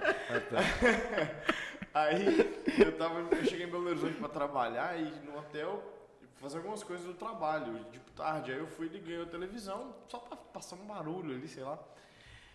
E que é um motivo pelo vi- qual as pessoas ligam televisão, inclusive. É isso, é. A não ser BBB, não tem mais nada que presta. Aí eu liguei a televisão e eu tô vendo o Eduardo Stablish lá. E, tipo, uma olhada o Eduardo Stablish, outra olhada tem uma pessoa de máscara cantando. eu falei, velho, que que é isso? Aí eu falei, nossa, velho, a Globo inventou outro programa de humor. Eu pensei que era algum programa. que- na verdade, eu pensei que era uma, uma sketch dentro de um programa do Eduardo Sterblich. E aí aquele, aquele negócio nunca acabava. Eu falei, pô, mas esse sketch tá muito longa. pensei que eles estavam zoando um programa de televisão, sacou? Sim. E aí depois eu vi minha mãe e minha irmã assistindo aquele negócio vidrados. Quem que é o famoso? É, a galera gosta, tá vendo? Muito ruim, cara. Mas, sério, mas eu acho que isso é uma percepção não, não embasada, mas de percepção visual que eu tenho. Que eu nunca parei para analisar exatamente esse dado específico da Ásia, mas cada vez mais a influência do mercado asiático, e principalmente da Coreia do Sul, que não é um país muito grande, é um país do tamanho do estado de São Paulo, tem sobre a, sobre a cultura mundial atualmente. Porque a gente pode ver, tipo, um BTS. É um fenômeno mundial estrondoso, absurdo. E, cara, são do tamanho do estado de São Paulo, falam, eles cantam, as músicas do BTS não são em inglês, são em core, coreano. Tipo, e é top 1 mundial, num país que é menor que São Paulo. E um idioma que deve ser falado por menos de 1% é. da, da população mundial. Exato. Mas aí, só por eles é ótimo. A, mas é só por eles, só, só eles falam o, o, coreano lá do sul. Acho que inclusive deve ser, acho, acho que não, sei, não tenho certeza se o Coreia do Sul e o Coreia do Norte falam o mesmo idioma. Talvez falam uma variação. Mas, pô, o Brasil é um país continental, mais de 200 milhões de habitantes. E a gente, não, a gente não tem esse poder de exportar que nem eles, que tem, sei lá, 20 milhões de habitantes. Então isso já mostra assim um reflexo de como eles estão conseguindo influenciar o entretenimento e a cultura mundial de uma forma muito eficaz usando a internet. Tipo, Sim. o BTS é uma banda construída para viralizar na internet. Tipo, é muito muito claro o jeito que os fãs, os K-popers se organizam é bizarro, assim. Eu queria muito que, que eu conseguisse ter esse poder de mobilização em qualquer coisa, ia ser maravilhoso. Mas é é muito louco, cara, porque não foi a TV que fez o BTS, não foi a rádio, foi a internet. E fez eles no mundo inteiro ao mesmo tempo. Coisa que era inimagina inimaginável há 10, 20, 30 anos atrás. E aí tem esses outros reflexos que eles são um país que investem muito em internet, já tem 5G há muitos anos, é um país muito conectado, eles são campeões mundiais de League of Legends, de vários outros jogos. Eles são muito e eles estão conseguindo influenciar o mundo inteiro. É bizarro para pensar. Eu, eu, eu, admiro, algumas pessoas podem achar de uma forma, mas. Ah, eu também, pô. É, Inclusive, a gente que gosta de dados, se você quiser aprender coreano, tá passando ali. É. a gente gosta de dado, é matemática muito simples, cara. É igual é, a gente. Se a gente for comparar uma coisa que o brasileiro é, vai entender mais, muito, com muito mais facilidade, é o futebol. Sim. É, pô, o Brasil, é, você vê o tanto, o tamanho o, a, o tamanho da população é quase uma obrigação o Brasil ser melhor no futebol. Isso eu estou trazendo um exemplo qual eu sou. Eu sou mestre, eu gosto de trazer exemplos completamente imbecis. e que você não tem propriedade nenhuma para falar. para fazer um paralelo e entender, entendeu? Então assim, o Brasil ele tem a obrigação em ser melhor no futebol do que qualquer país na América do Sul, irmão. Porque a população é infinitamente maior, então matematicamente tem que ter pessoas melhores. Dessa forma, a China tinha que ser boa em tudo. Mas eles são. Mas, Mas eles aí são, eu não tô entendendo. Não, no futebol eles não são. Não, eles não são porque eles não mas querem. Aí é, mas aí é uma questão subjetiva que é a cultura. Não, não, não. É assim, eles não são ainda. Porque os, os, os, jogadores de futebol mais bem pagos do mundo já jogam na China, não jogam no campeonato europeu. Então, então será assim, que dá tempo de ir? Então, em algum momento a gente vai abrir as pernas por muito dinheiro e aí Daqui a pouco a gente vai ver lá só os chineses ganhando tudo. é foda. China. Inclusive eu tenho muita vontade de ir pra lá, nunca fui. Pra China? Pra China. Você falou que já foi nos Estados Unidos? Como é que é? Você foi lá pra quê? Você foi, foi no Vale do Silício? Falou que nunca É, eu fui lá mais pra reuniões, conhecer a galera. Cara, eu acho muito massa, tipo, São Francisco, conhecer eu tiro é, lá. é um outro mundo É e outro caro mundo. pra caralho, né? Cara, São Francisco é a cidade mais cara que eu já fui, cara. Você você se hospeda num. Num Gosta de um hostel. Não, não, num motel, e- igual, igual aqueles de, de filme, assim, sabe? Tipo, uma merda. E é tipo 100 dólares a diária, irmão. Sim. É ridículo. eu já cheguei a pagar 200 dólares num desses motéis, tipo de Breaking Bad, horrível. É, horroroso. E era, e- que era o único que tinha. assim, a cidade lotada. Fala É, a porta, faz barulho. faz. Agora, em compensação. Vegas é a cidade mais barata que eu já estive nos Estados Unidos. Eu nunca fui em Vegas. Cidade mais barata. Eu hospedei num mega ultra blaster hotel lá, paguei 30 dólares diária. Cara, É do caralho, Que velho. loucura, eu pensei que seria justamente o contrário. Mas eu acho que a pegada de Vegas, que eu Ah, entendi pagou lá... 130 reais no hotel em Mendes Pimentel no final de semana. É E paguei a vida. 30 dólares lá em 30 Vegas. dólares em Las Vegas e 130 reais num hotel em Mendes Pimentel, cujo o recepcionista não fica nem na recepção, é home office. O recepcionista é home office lá. Você ele deixa, um ele deixa um recado ele. lá. É, qualquer coisa me liga. Aí você liga. e É fala, sério "Pode- mesmo? Pode pegar, É é, pode pegar a chave aí e vai pro quarto 6 lá que tá liberado pra você. É Tem que verdade. chegar lá e ligar pra ele. Final de semana agora, ele- quando ele falou isso comigo, eu falei, não, mentira. top demais. Tipo assim, eu, eu, eu, fiquei na, eu fiquei na casa de um amigo e eu acho que lá parecia mais hotel do que no hotel que ele tava. do caralho. Ô, chegou alguma coisa aí? Chegou. Nossa, eu nunca, eu nunca desconfiei do meu produtor. Você que assistiu até aqui já pôde. Então vai rolar rango? Caralho! Eu achei que eu não ia falar comida aqui agora, não. Então é, depois de duas horas, já deu Né? duas horas aí, Pedrão? Duas Caramba, eu pensei que tinha eu, 30 eu, minutos. eu ia perguntar um negócio em off, mas eu vou perguntar gravando. Então bora. Oh, depois, Eu que o quero- álcool, depois que o álcool sobe, qual o problema, hein? Quê? Não, pô, tá. Tomara que não tenha pego o áudio disso aí. É. Cara, você já foi. É, Na vida você vai crescendo, né? Você foi no Vênus, você foi no Inteligência Limitada, agora você está no Beatcast. Você já foi em vários podcasts. Como é, que, como é que é a experiência de um podcast do tamanho do vento? Pô, acho do caralho, irmão. O Vênus é das Exatamente meninas? igual- é das É, meninas, o da, Vê- da Yas, Vênus da é- é. do lado do Estúdio é. Flow. é. A que imita o Cebolinha? Sim. Eu, eu confesso que eu assisti o Vênus, mas o outro eu, eu não tinha visto. É que o Inteligente tem 4 horas também. É interminável. Pois é, mas assim, eu costumo. Eu, eu sempre defendo. Eu nunca acho que o tempo é uma. É uma coisa tão primordial assim. Mas é porque eu não sabia do inteligência. Eu fiquei sabendo quando eu fui fazer pesquisa, assim, enquanto você estava vendo. Eu, eu fui também no Os Sócios, do, da Malu Perini. Eu não Fui, conheço. Ah, muito bom, da Malu Perini e do Bruno Perini. Muito bom, lá, é lá do, ah, do, do Grupo conheço Primo. sim, eu não sabia. Ah, tá. Pô, eu não lembrava o nome. Conheço sim. Fui no Primocast já algumas vezes. Você foi no Primocast? Fui três Que vezes massa. E. Cara, é uma experiência normal. Será que eu já assisti? Eu já, eu já devo ter ouvido o Primocast com ele. Você já eu viu do Flávio lembro. Augusto? Eu tô lá também. O Flávio Augusto é o da. Me lembra aí, ele é o do. Olha o Zap. Isso. Que o do jogo do time de futebol também? Exatamente. Isso. Orlando. Eu... Certamente eu vi esse episódio. Mas, Fernando Idiomas, muito melhor. É verdade. Obrigado. Cara, mas é exatamente igual aqui, pô. É a mesma experiência. Era a resposta que eu queria. eu agora. Primocast é exatamente igual aqui, alto nível agora. Não tem um produtor como o Ian. Primocast tinha comida? Tinha franguinho? Não tinha. Ah, não acredito. Chupa primo. Não tinha. Não fala isso não que eu gosto do Thiago Negro. Eu também gosto, porque Thiago Negro queremos você aqui. Pensou? Eu acho que ele já veio em Valadares uma vez. Não tenho certeza, mas acho que já. Né? Com o Kaiser, eu acho. Possível.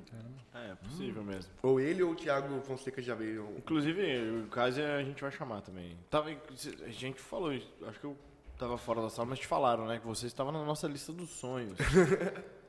você junto com algumas outras A gente fez uma figuras. lista. Essa lista deve ter o quê? Umas 300 pessoas hoje? Não, pô.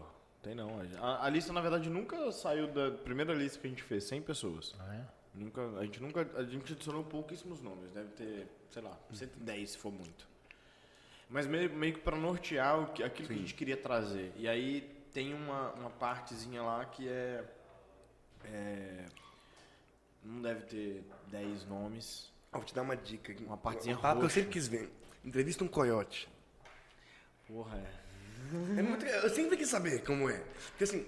É legal. Eu conheci um outro dia aí. Aí. É sério? Sério? Agora eu quero, quero saber por quem que você conheceu. Não, isso aí eu te conto em off. Não, mas eu falo, ou, ou alguém que morou muito nos Estados Unidos, porque assim, uma coisa muito da nossa cidade que é muito famosa pela galera e ilegalmente tal por Estados Unidos.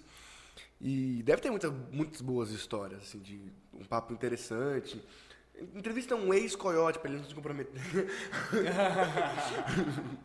Um cara que já. Já encerrou. Mas já fica a dica de papo aí, tem que ter. É verdade, cara. Boa.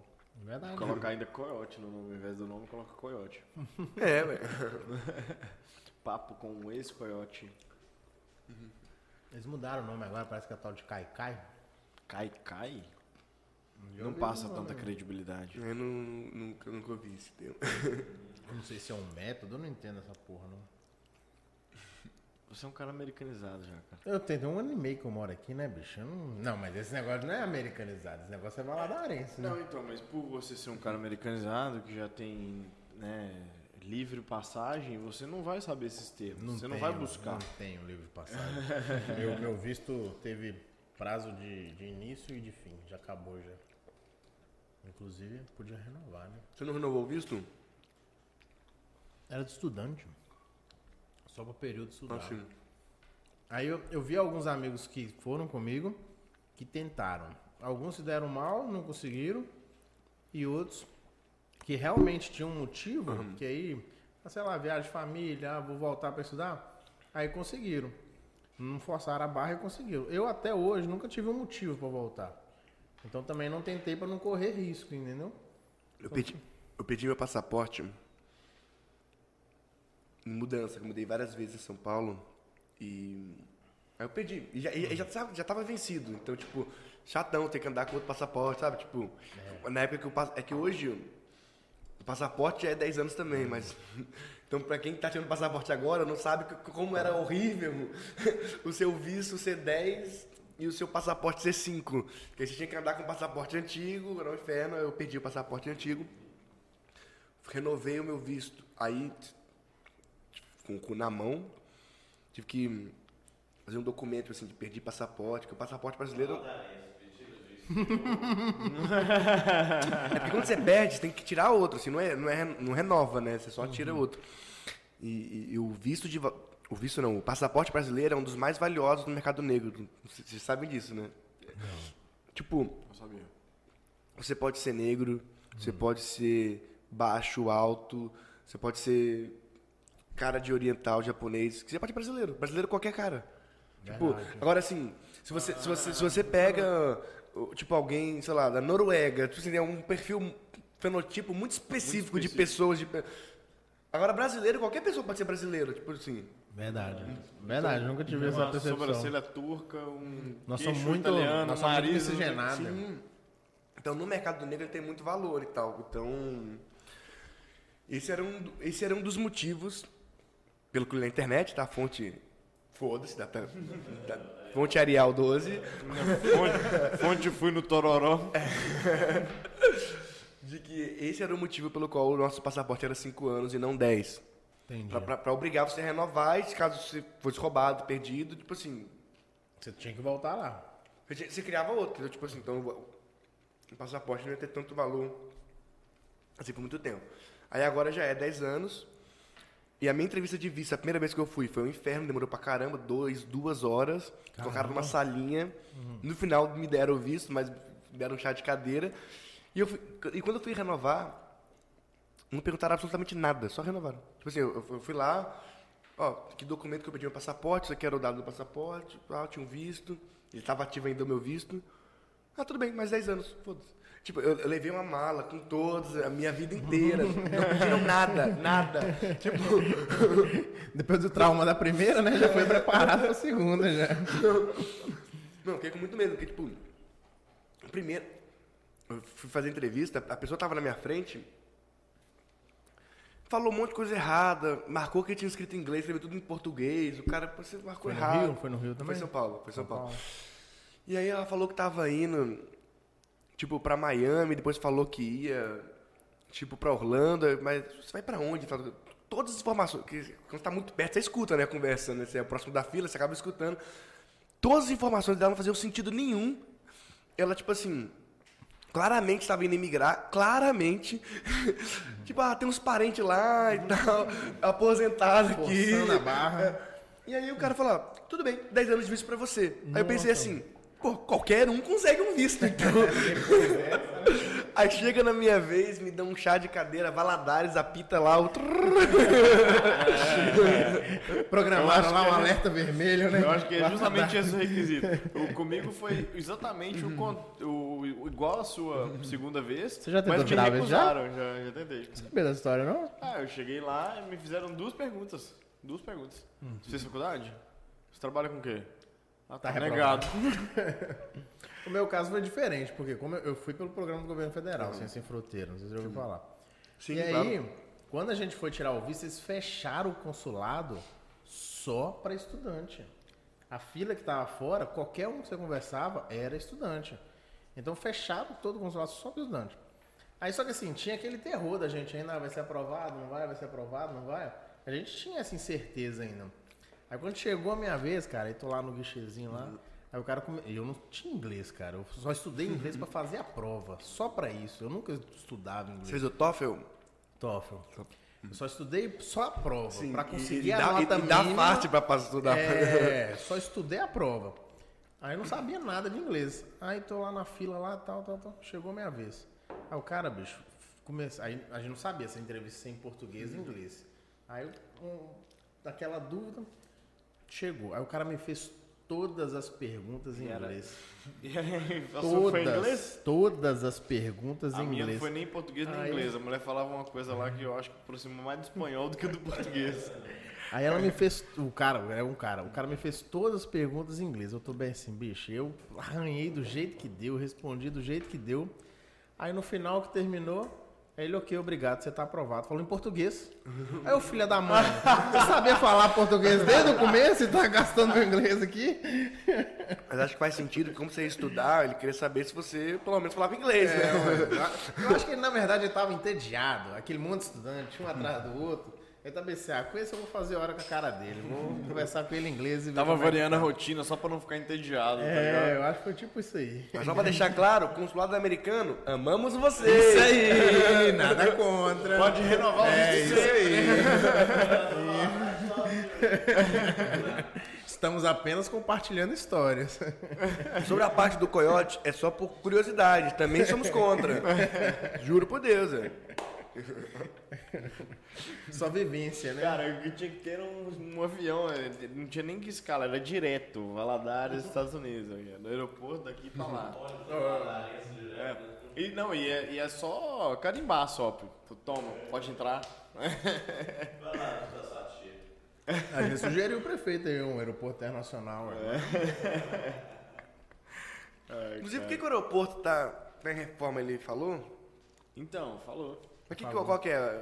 É que eu não assisti ainda. Não. É, Eu só vi que eu tentei pe- pegar um voo, não tinha, nenhum, não tinha nenhuma data. Falei, cara, tava bombando Valadares, tudo, voo tudo esgotado. Pra quem ainda não viu, no sábado passado, tem Assiste episódio lá do prefeito e ele explicou sobre o aeroporto, que é melhor do que a gente vai explicar aqui agora. Quer, você quer arriscar? Não, assim, vou. É claro que agora nós já bebemos, no episódio do prefeito nós não bebemos, então. Mas assim, pelo que eu lembro, foi assim. É, eu- o aeroporto não chegou a fechar, não. Não. É, eles estão reformando o aeroporto, só que só recebe voo regional. A, a- a- aeronave de pequeno porte. E eles estão ampliando o aeroporto agora. Só que assim, a- o aeroporto não vai ser internacional porque tem a limitação de que é, ele não tem espaço para o aeroporto crescer. É, é porque, na Tem verdade... cemitério nas duas pontas, tem a linha do trem do lado, Isso. tem a cidade do outro. É porque é, Valadares tem um grande problema que para, na verdade assim, a gente tem um ponto positivo que passa uma uma linha aérea, como é que eu falo? Linha aérea, né? Enfim, passa é um, muito grande em cima de Valadares, é caminha, rota. O Nordeste. É, só que para que eles cons- é, para eles pararem aqui, além de, de o aeroporto precisar estar adequado, que é o que está acontecendo na reforma, ainda a gente precisa de alguns equipamentos que mesmo com os equipamentos, algumas especificações técnicas não permitem que eles façam pouso a É, cegas. cegas, né? Por exemplo, essa Por questão da linha do trem, ele, ela não tem uma, um- uma distância da linha do trem suficiente para permitir que ele faça o, o pouso mas por que a gente não muda o aeroporto de lugar, então, velho? Então, ele falou que essa era a melhor solução, só que não, não Tem dá. que ser uma política de Estado, né? Não É, pode ser ele. no- O custo não, não dá para fazer, sabe? A gente até Então, cogitou no episódio, a gente até fala de fazer, porque tem três cidades importantes aqui, né? Caratinga, Ipatinga e Valadares. Se você faz um aeroporto grande na interseção ali, você vai atender um milhão de pessoas. É verdade. Só que não pode ser ele que vai liderar isso, né? Tipo assim, vem uma verba para reforma do aeroporto. A melhor solução é a que você falou, fazer o aeroporto mais distante, onde ele vai conseguir comportar tudo. Ele vai recusar a verba, tipo assim, ele precisa de 100 milhões, ele vai recusar 30 milhões para reforma? Não. Então foi mais ou menos por aí. E não pode. Eu não entendo absolutamente nada. Mas nós também não. Não, pode existir aeroporto particular, ninguém pode criar isso aí. Tipo, as companhias não podem elas mesmas investirem nisso, tipo assim. Cara, mas é porque eu acho que envolve muita coisa pra você colocar alguém Exato, não. privado. É. Exato, não. Até pode, na verdade, porque tem aeroportos privados hoje. O Galeão é um aeroporto privado. Não, mas acho que é o contrário, é uma concessão. Tipo, É, sim, justo. era público, aí É, conce- concediu, portanto. Acho, que- acho que nunca vi um aeroporto criado pela iniciativa privada. Acho que não acho que esse pá não pode mesmo. Eu acho que não. É, não tenho certeza. É. Vamos lá, comendo? Pô, mas muito chateado porque vou pra cá, muito caro. Às vezes eu, não, é, é E aí você inacreditável. pegar ônibus é uma tortura. Impossível. Tipo, eu já vim algumas vezes de ônibus, mas não tenho costas mais, são 17 horas de São Paulo. 17, é muito tempo. Não tem como. Não, e mesmo de BH pra cá, É uma você, tortura. por né? exemplo, se você fosse pegar um voo pra BH e BH, você vir. Cara, é um, é- a estrada é horrorosa. Uma tortura. Você viaja 300 quilômetros em 6 horas. 6 horas o caramba, 6 horas foi de carro. Seis horas se der tudo certo. 6 horas dá tudo certo. Mas eu tipo acho- É, é tortura pra de cara. Mas eu acho É isso muito desumano. triste, assim, porque, tipo. Se tivesse uma logística melhor de aeroporto, porque às vezes eu vou aqui, tá mais caro que para Los Angeles. Eu olho, tipo assim, eu já vi várias vezes vou tá 3 mil, 3.500 reais, falei, caramba. Falei, mãe, desculpa, vou pra LA, entendeu? Tipo assim, me encontra lá. então, se vocês querem saber por que eu não venho tanto Valadares, é por, é por isso, que também não tem voo todo dia e às vezes eu não tenho muitos dias. Aí eu sou obrigado a ficar mais um dia ou dois dias porque eu não tenho voo no dia seguinte. Você não tem, ou eu pego o voo, sei lá, domingo de manhã, ou eu tenho que ir segunda à tarde. Tipo, aí é foda. A gente comenta o episódio com o prefeito que o pessoal às vezes critica muito, briga muito que, é, é, que investir em aeroporto, é, sendo que tem outras prioridades para investir, mas é muito essa questão, você receber mais voo, você ter um, um- é, a- mais acessível, você vai Mas, ó, trazer mais desenvolvimento para a cidade. E eu discordo muito desse argumento do, que não é prioridade, é que as pessoas não veem que o aeroporto não é só sobre pessoas. Tipo assim, Valadares é um lugar barato de se investir em terra, por exemplo. Então aqui poderia ter grandes centros de distribuição de e-commerce para o Brasil inteiro, se tivesse rotas de voo mais acessíveis. Exato. Então, tipo, o aeroporto não é só sobre pessoas que vão e vêm. É também, tipo, se você tem uma Emprego. loja. É, se você tem uma loja aqui na cidade e você quer montar um e-commerce, inevitavelmente você vai ter que se mudar para BH por causa de rota de voo para frete. Porque senão você vai ficar. Você não vai ter competitividade, porque todos os competidores vão chegar, sei lá, em um dia, você vai chegar em três. Porque até chegar em BH, pegar o, o, sei lá, o azul cargo lá, o- vai ficar inviável economicamente, você vai ter que se mudar para um. Pelo menos uma parte né, da sua operação, sem distribuição, vai ter, vai ter que estar numa capital.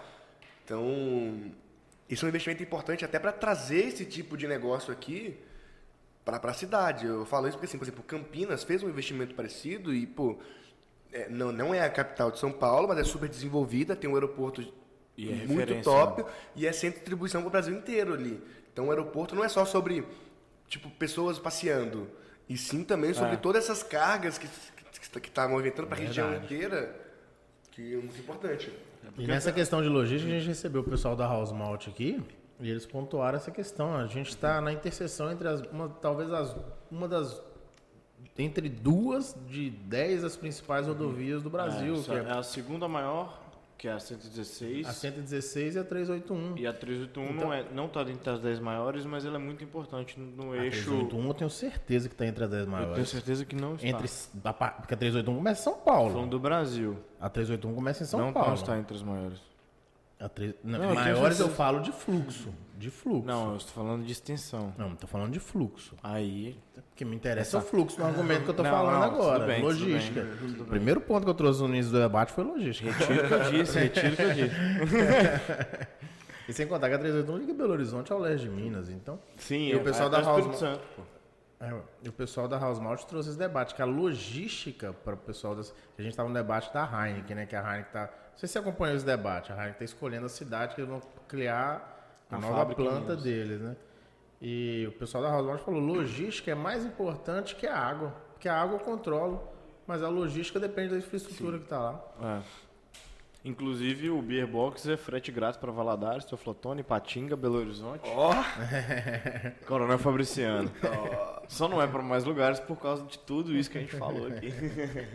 Já pensou mas, se pô, tem um avião? né? prefeito, por favor, senhor André Mello, convence aí os deputados a investir aqui na cidade. Fala aí com o tio Zema. tio Zema. E para poder tra- trazer aí umas estradas novas aqui para cá.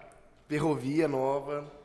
Que seria de bom grado para todo mundo. mas, mas isso que é foda, né? Porque esses investimentos, principalmente estaduais e federais, são muito complexos, né? De uma... Provavelmente a gente não vai viver, vai viver pra ver, né? Mas, mas é realmente foda. Eu, eu- fico refletindo muito sobre isso. Por que, que não tem uma ferrovia decente em São Paulo, por exemplo, sabe?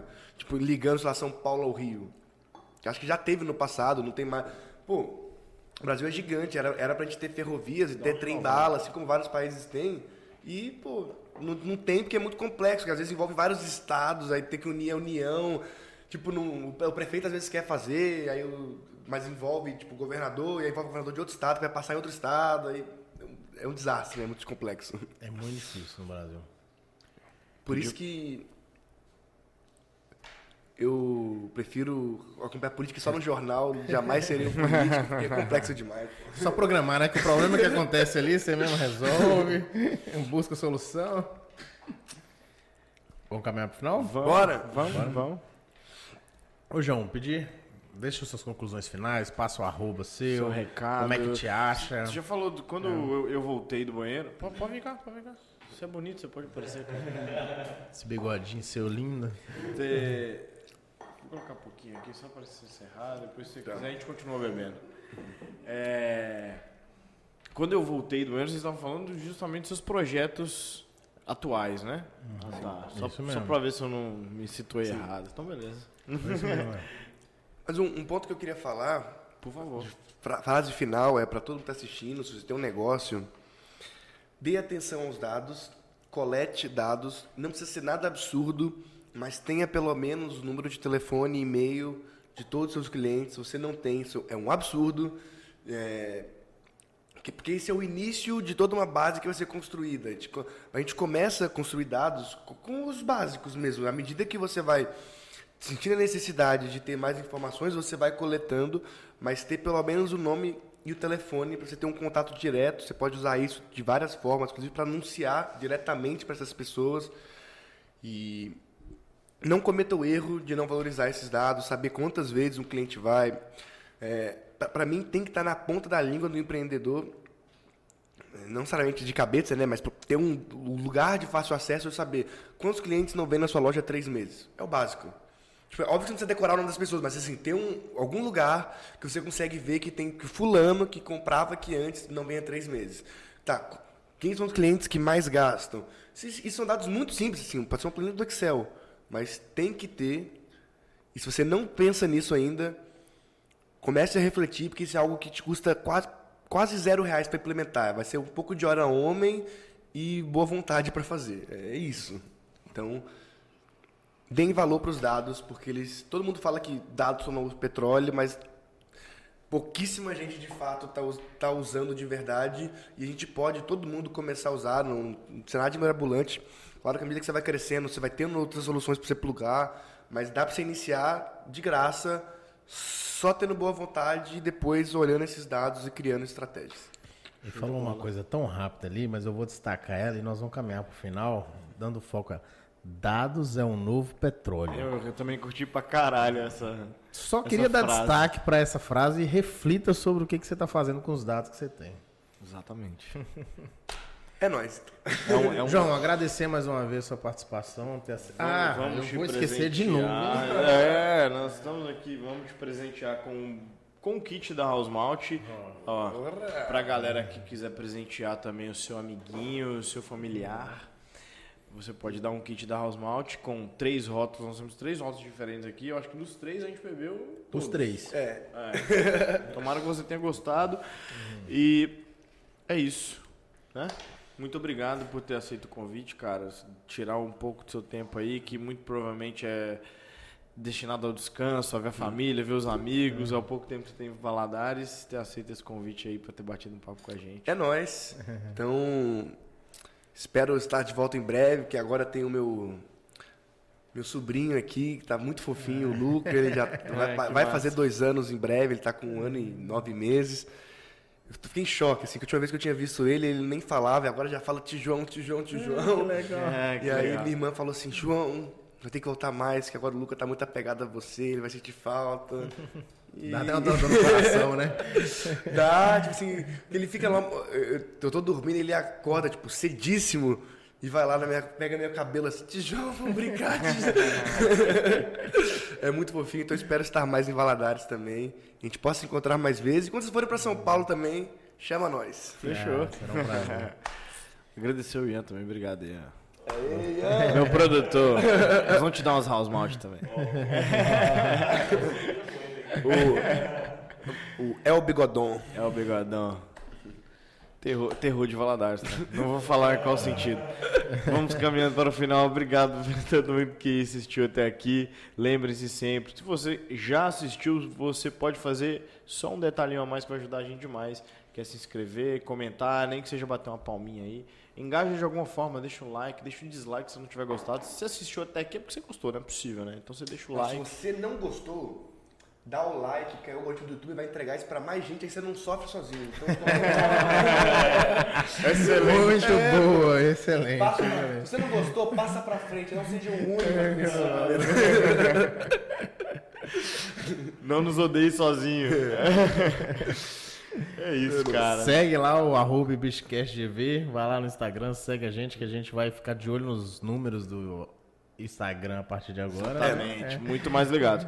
Eu acho que você já conhece o João Pedro, não é possível, né? Se você não conhece, Meu Instagram segue é- ele também. João Pedro, muito fácil. Tá vendo? Simples. O cara que tem Instagram, João Pedro, Puta, é foda. é, tem que respeitar. Depois de conta como eu consegui. Valeu, galera. Galera, muito obrigado por ter assistido e até a próxima.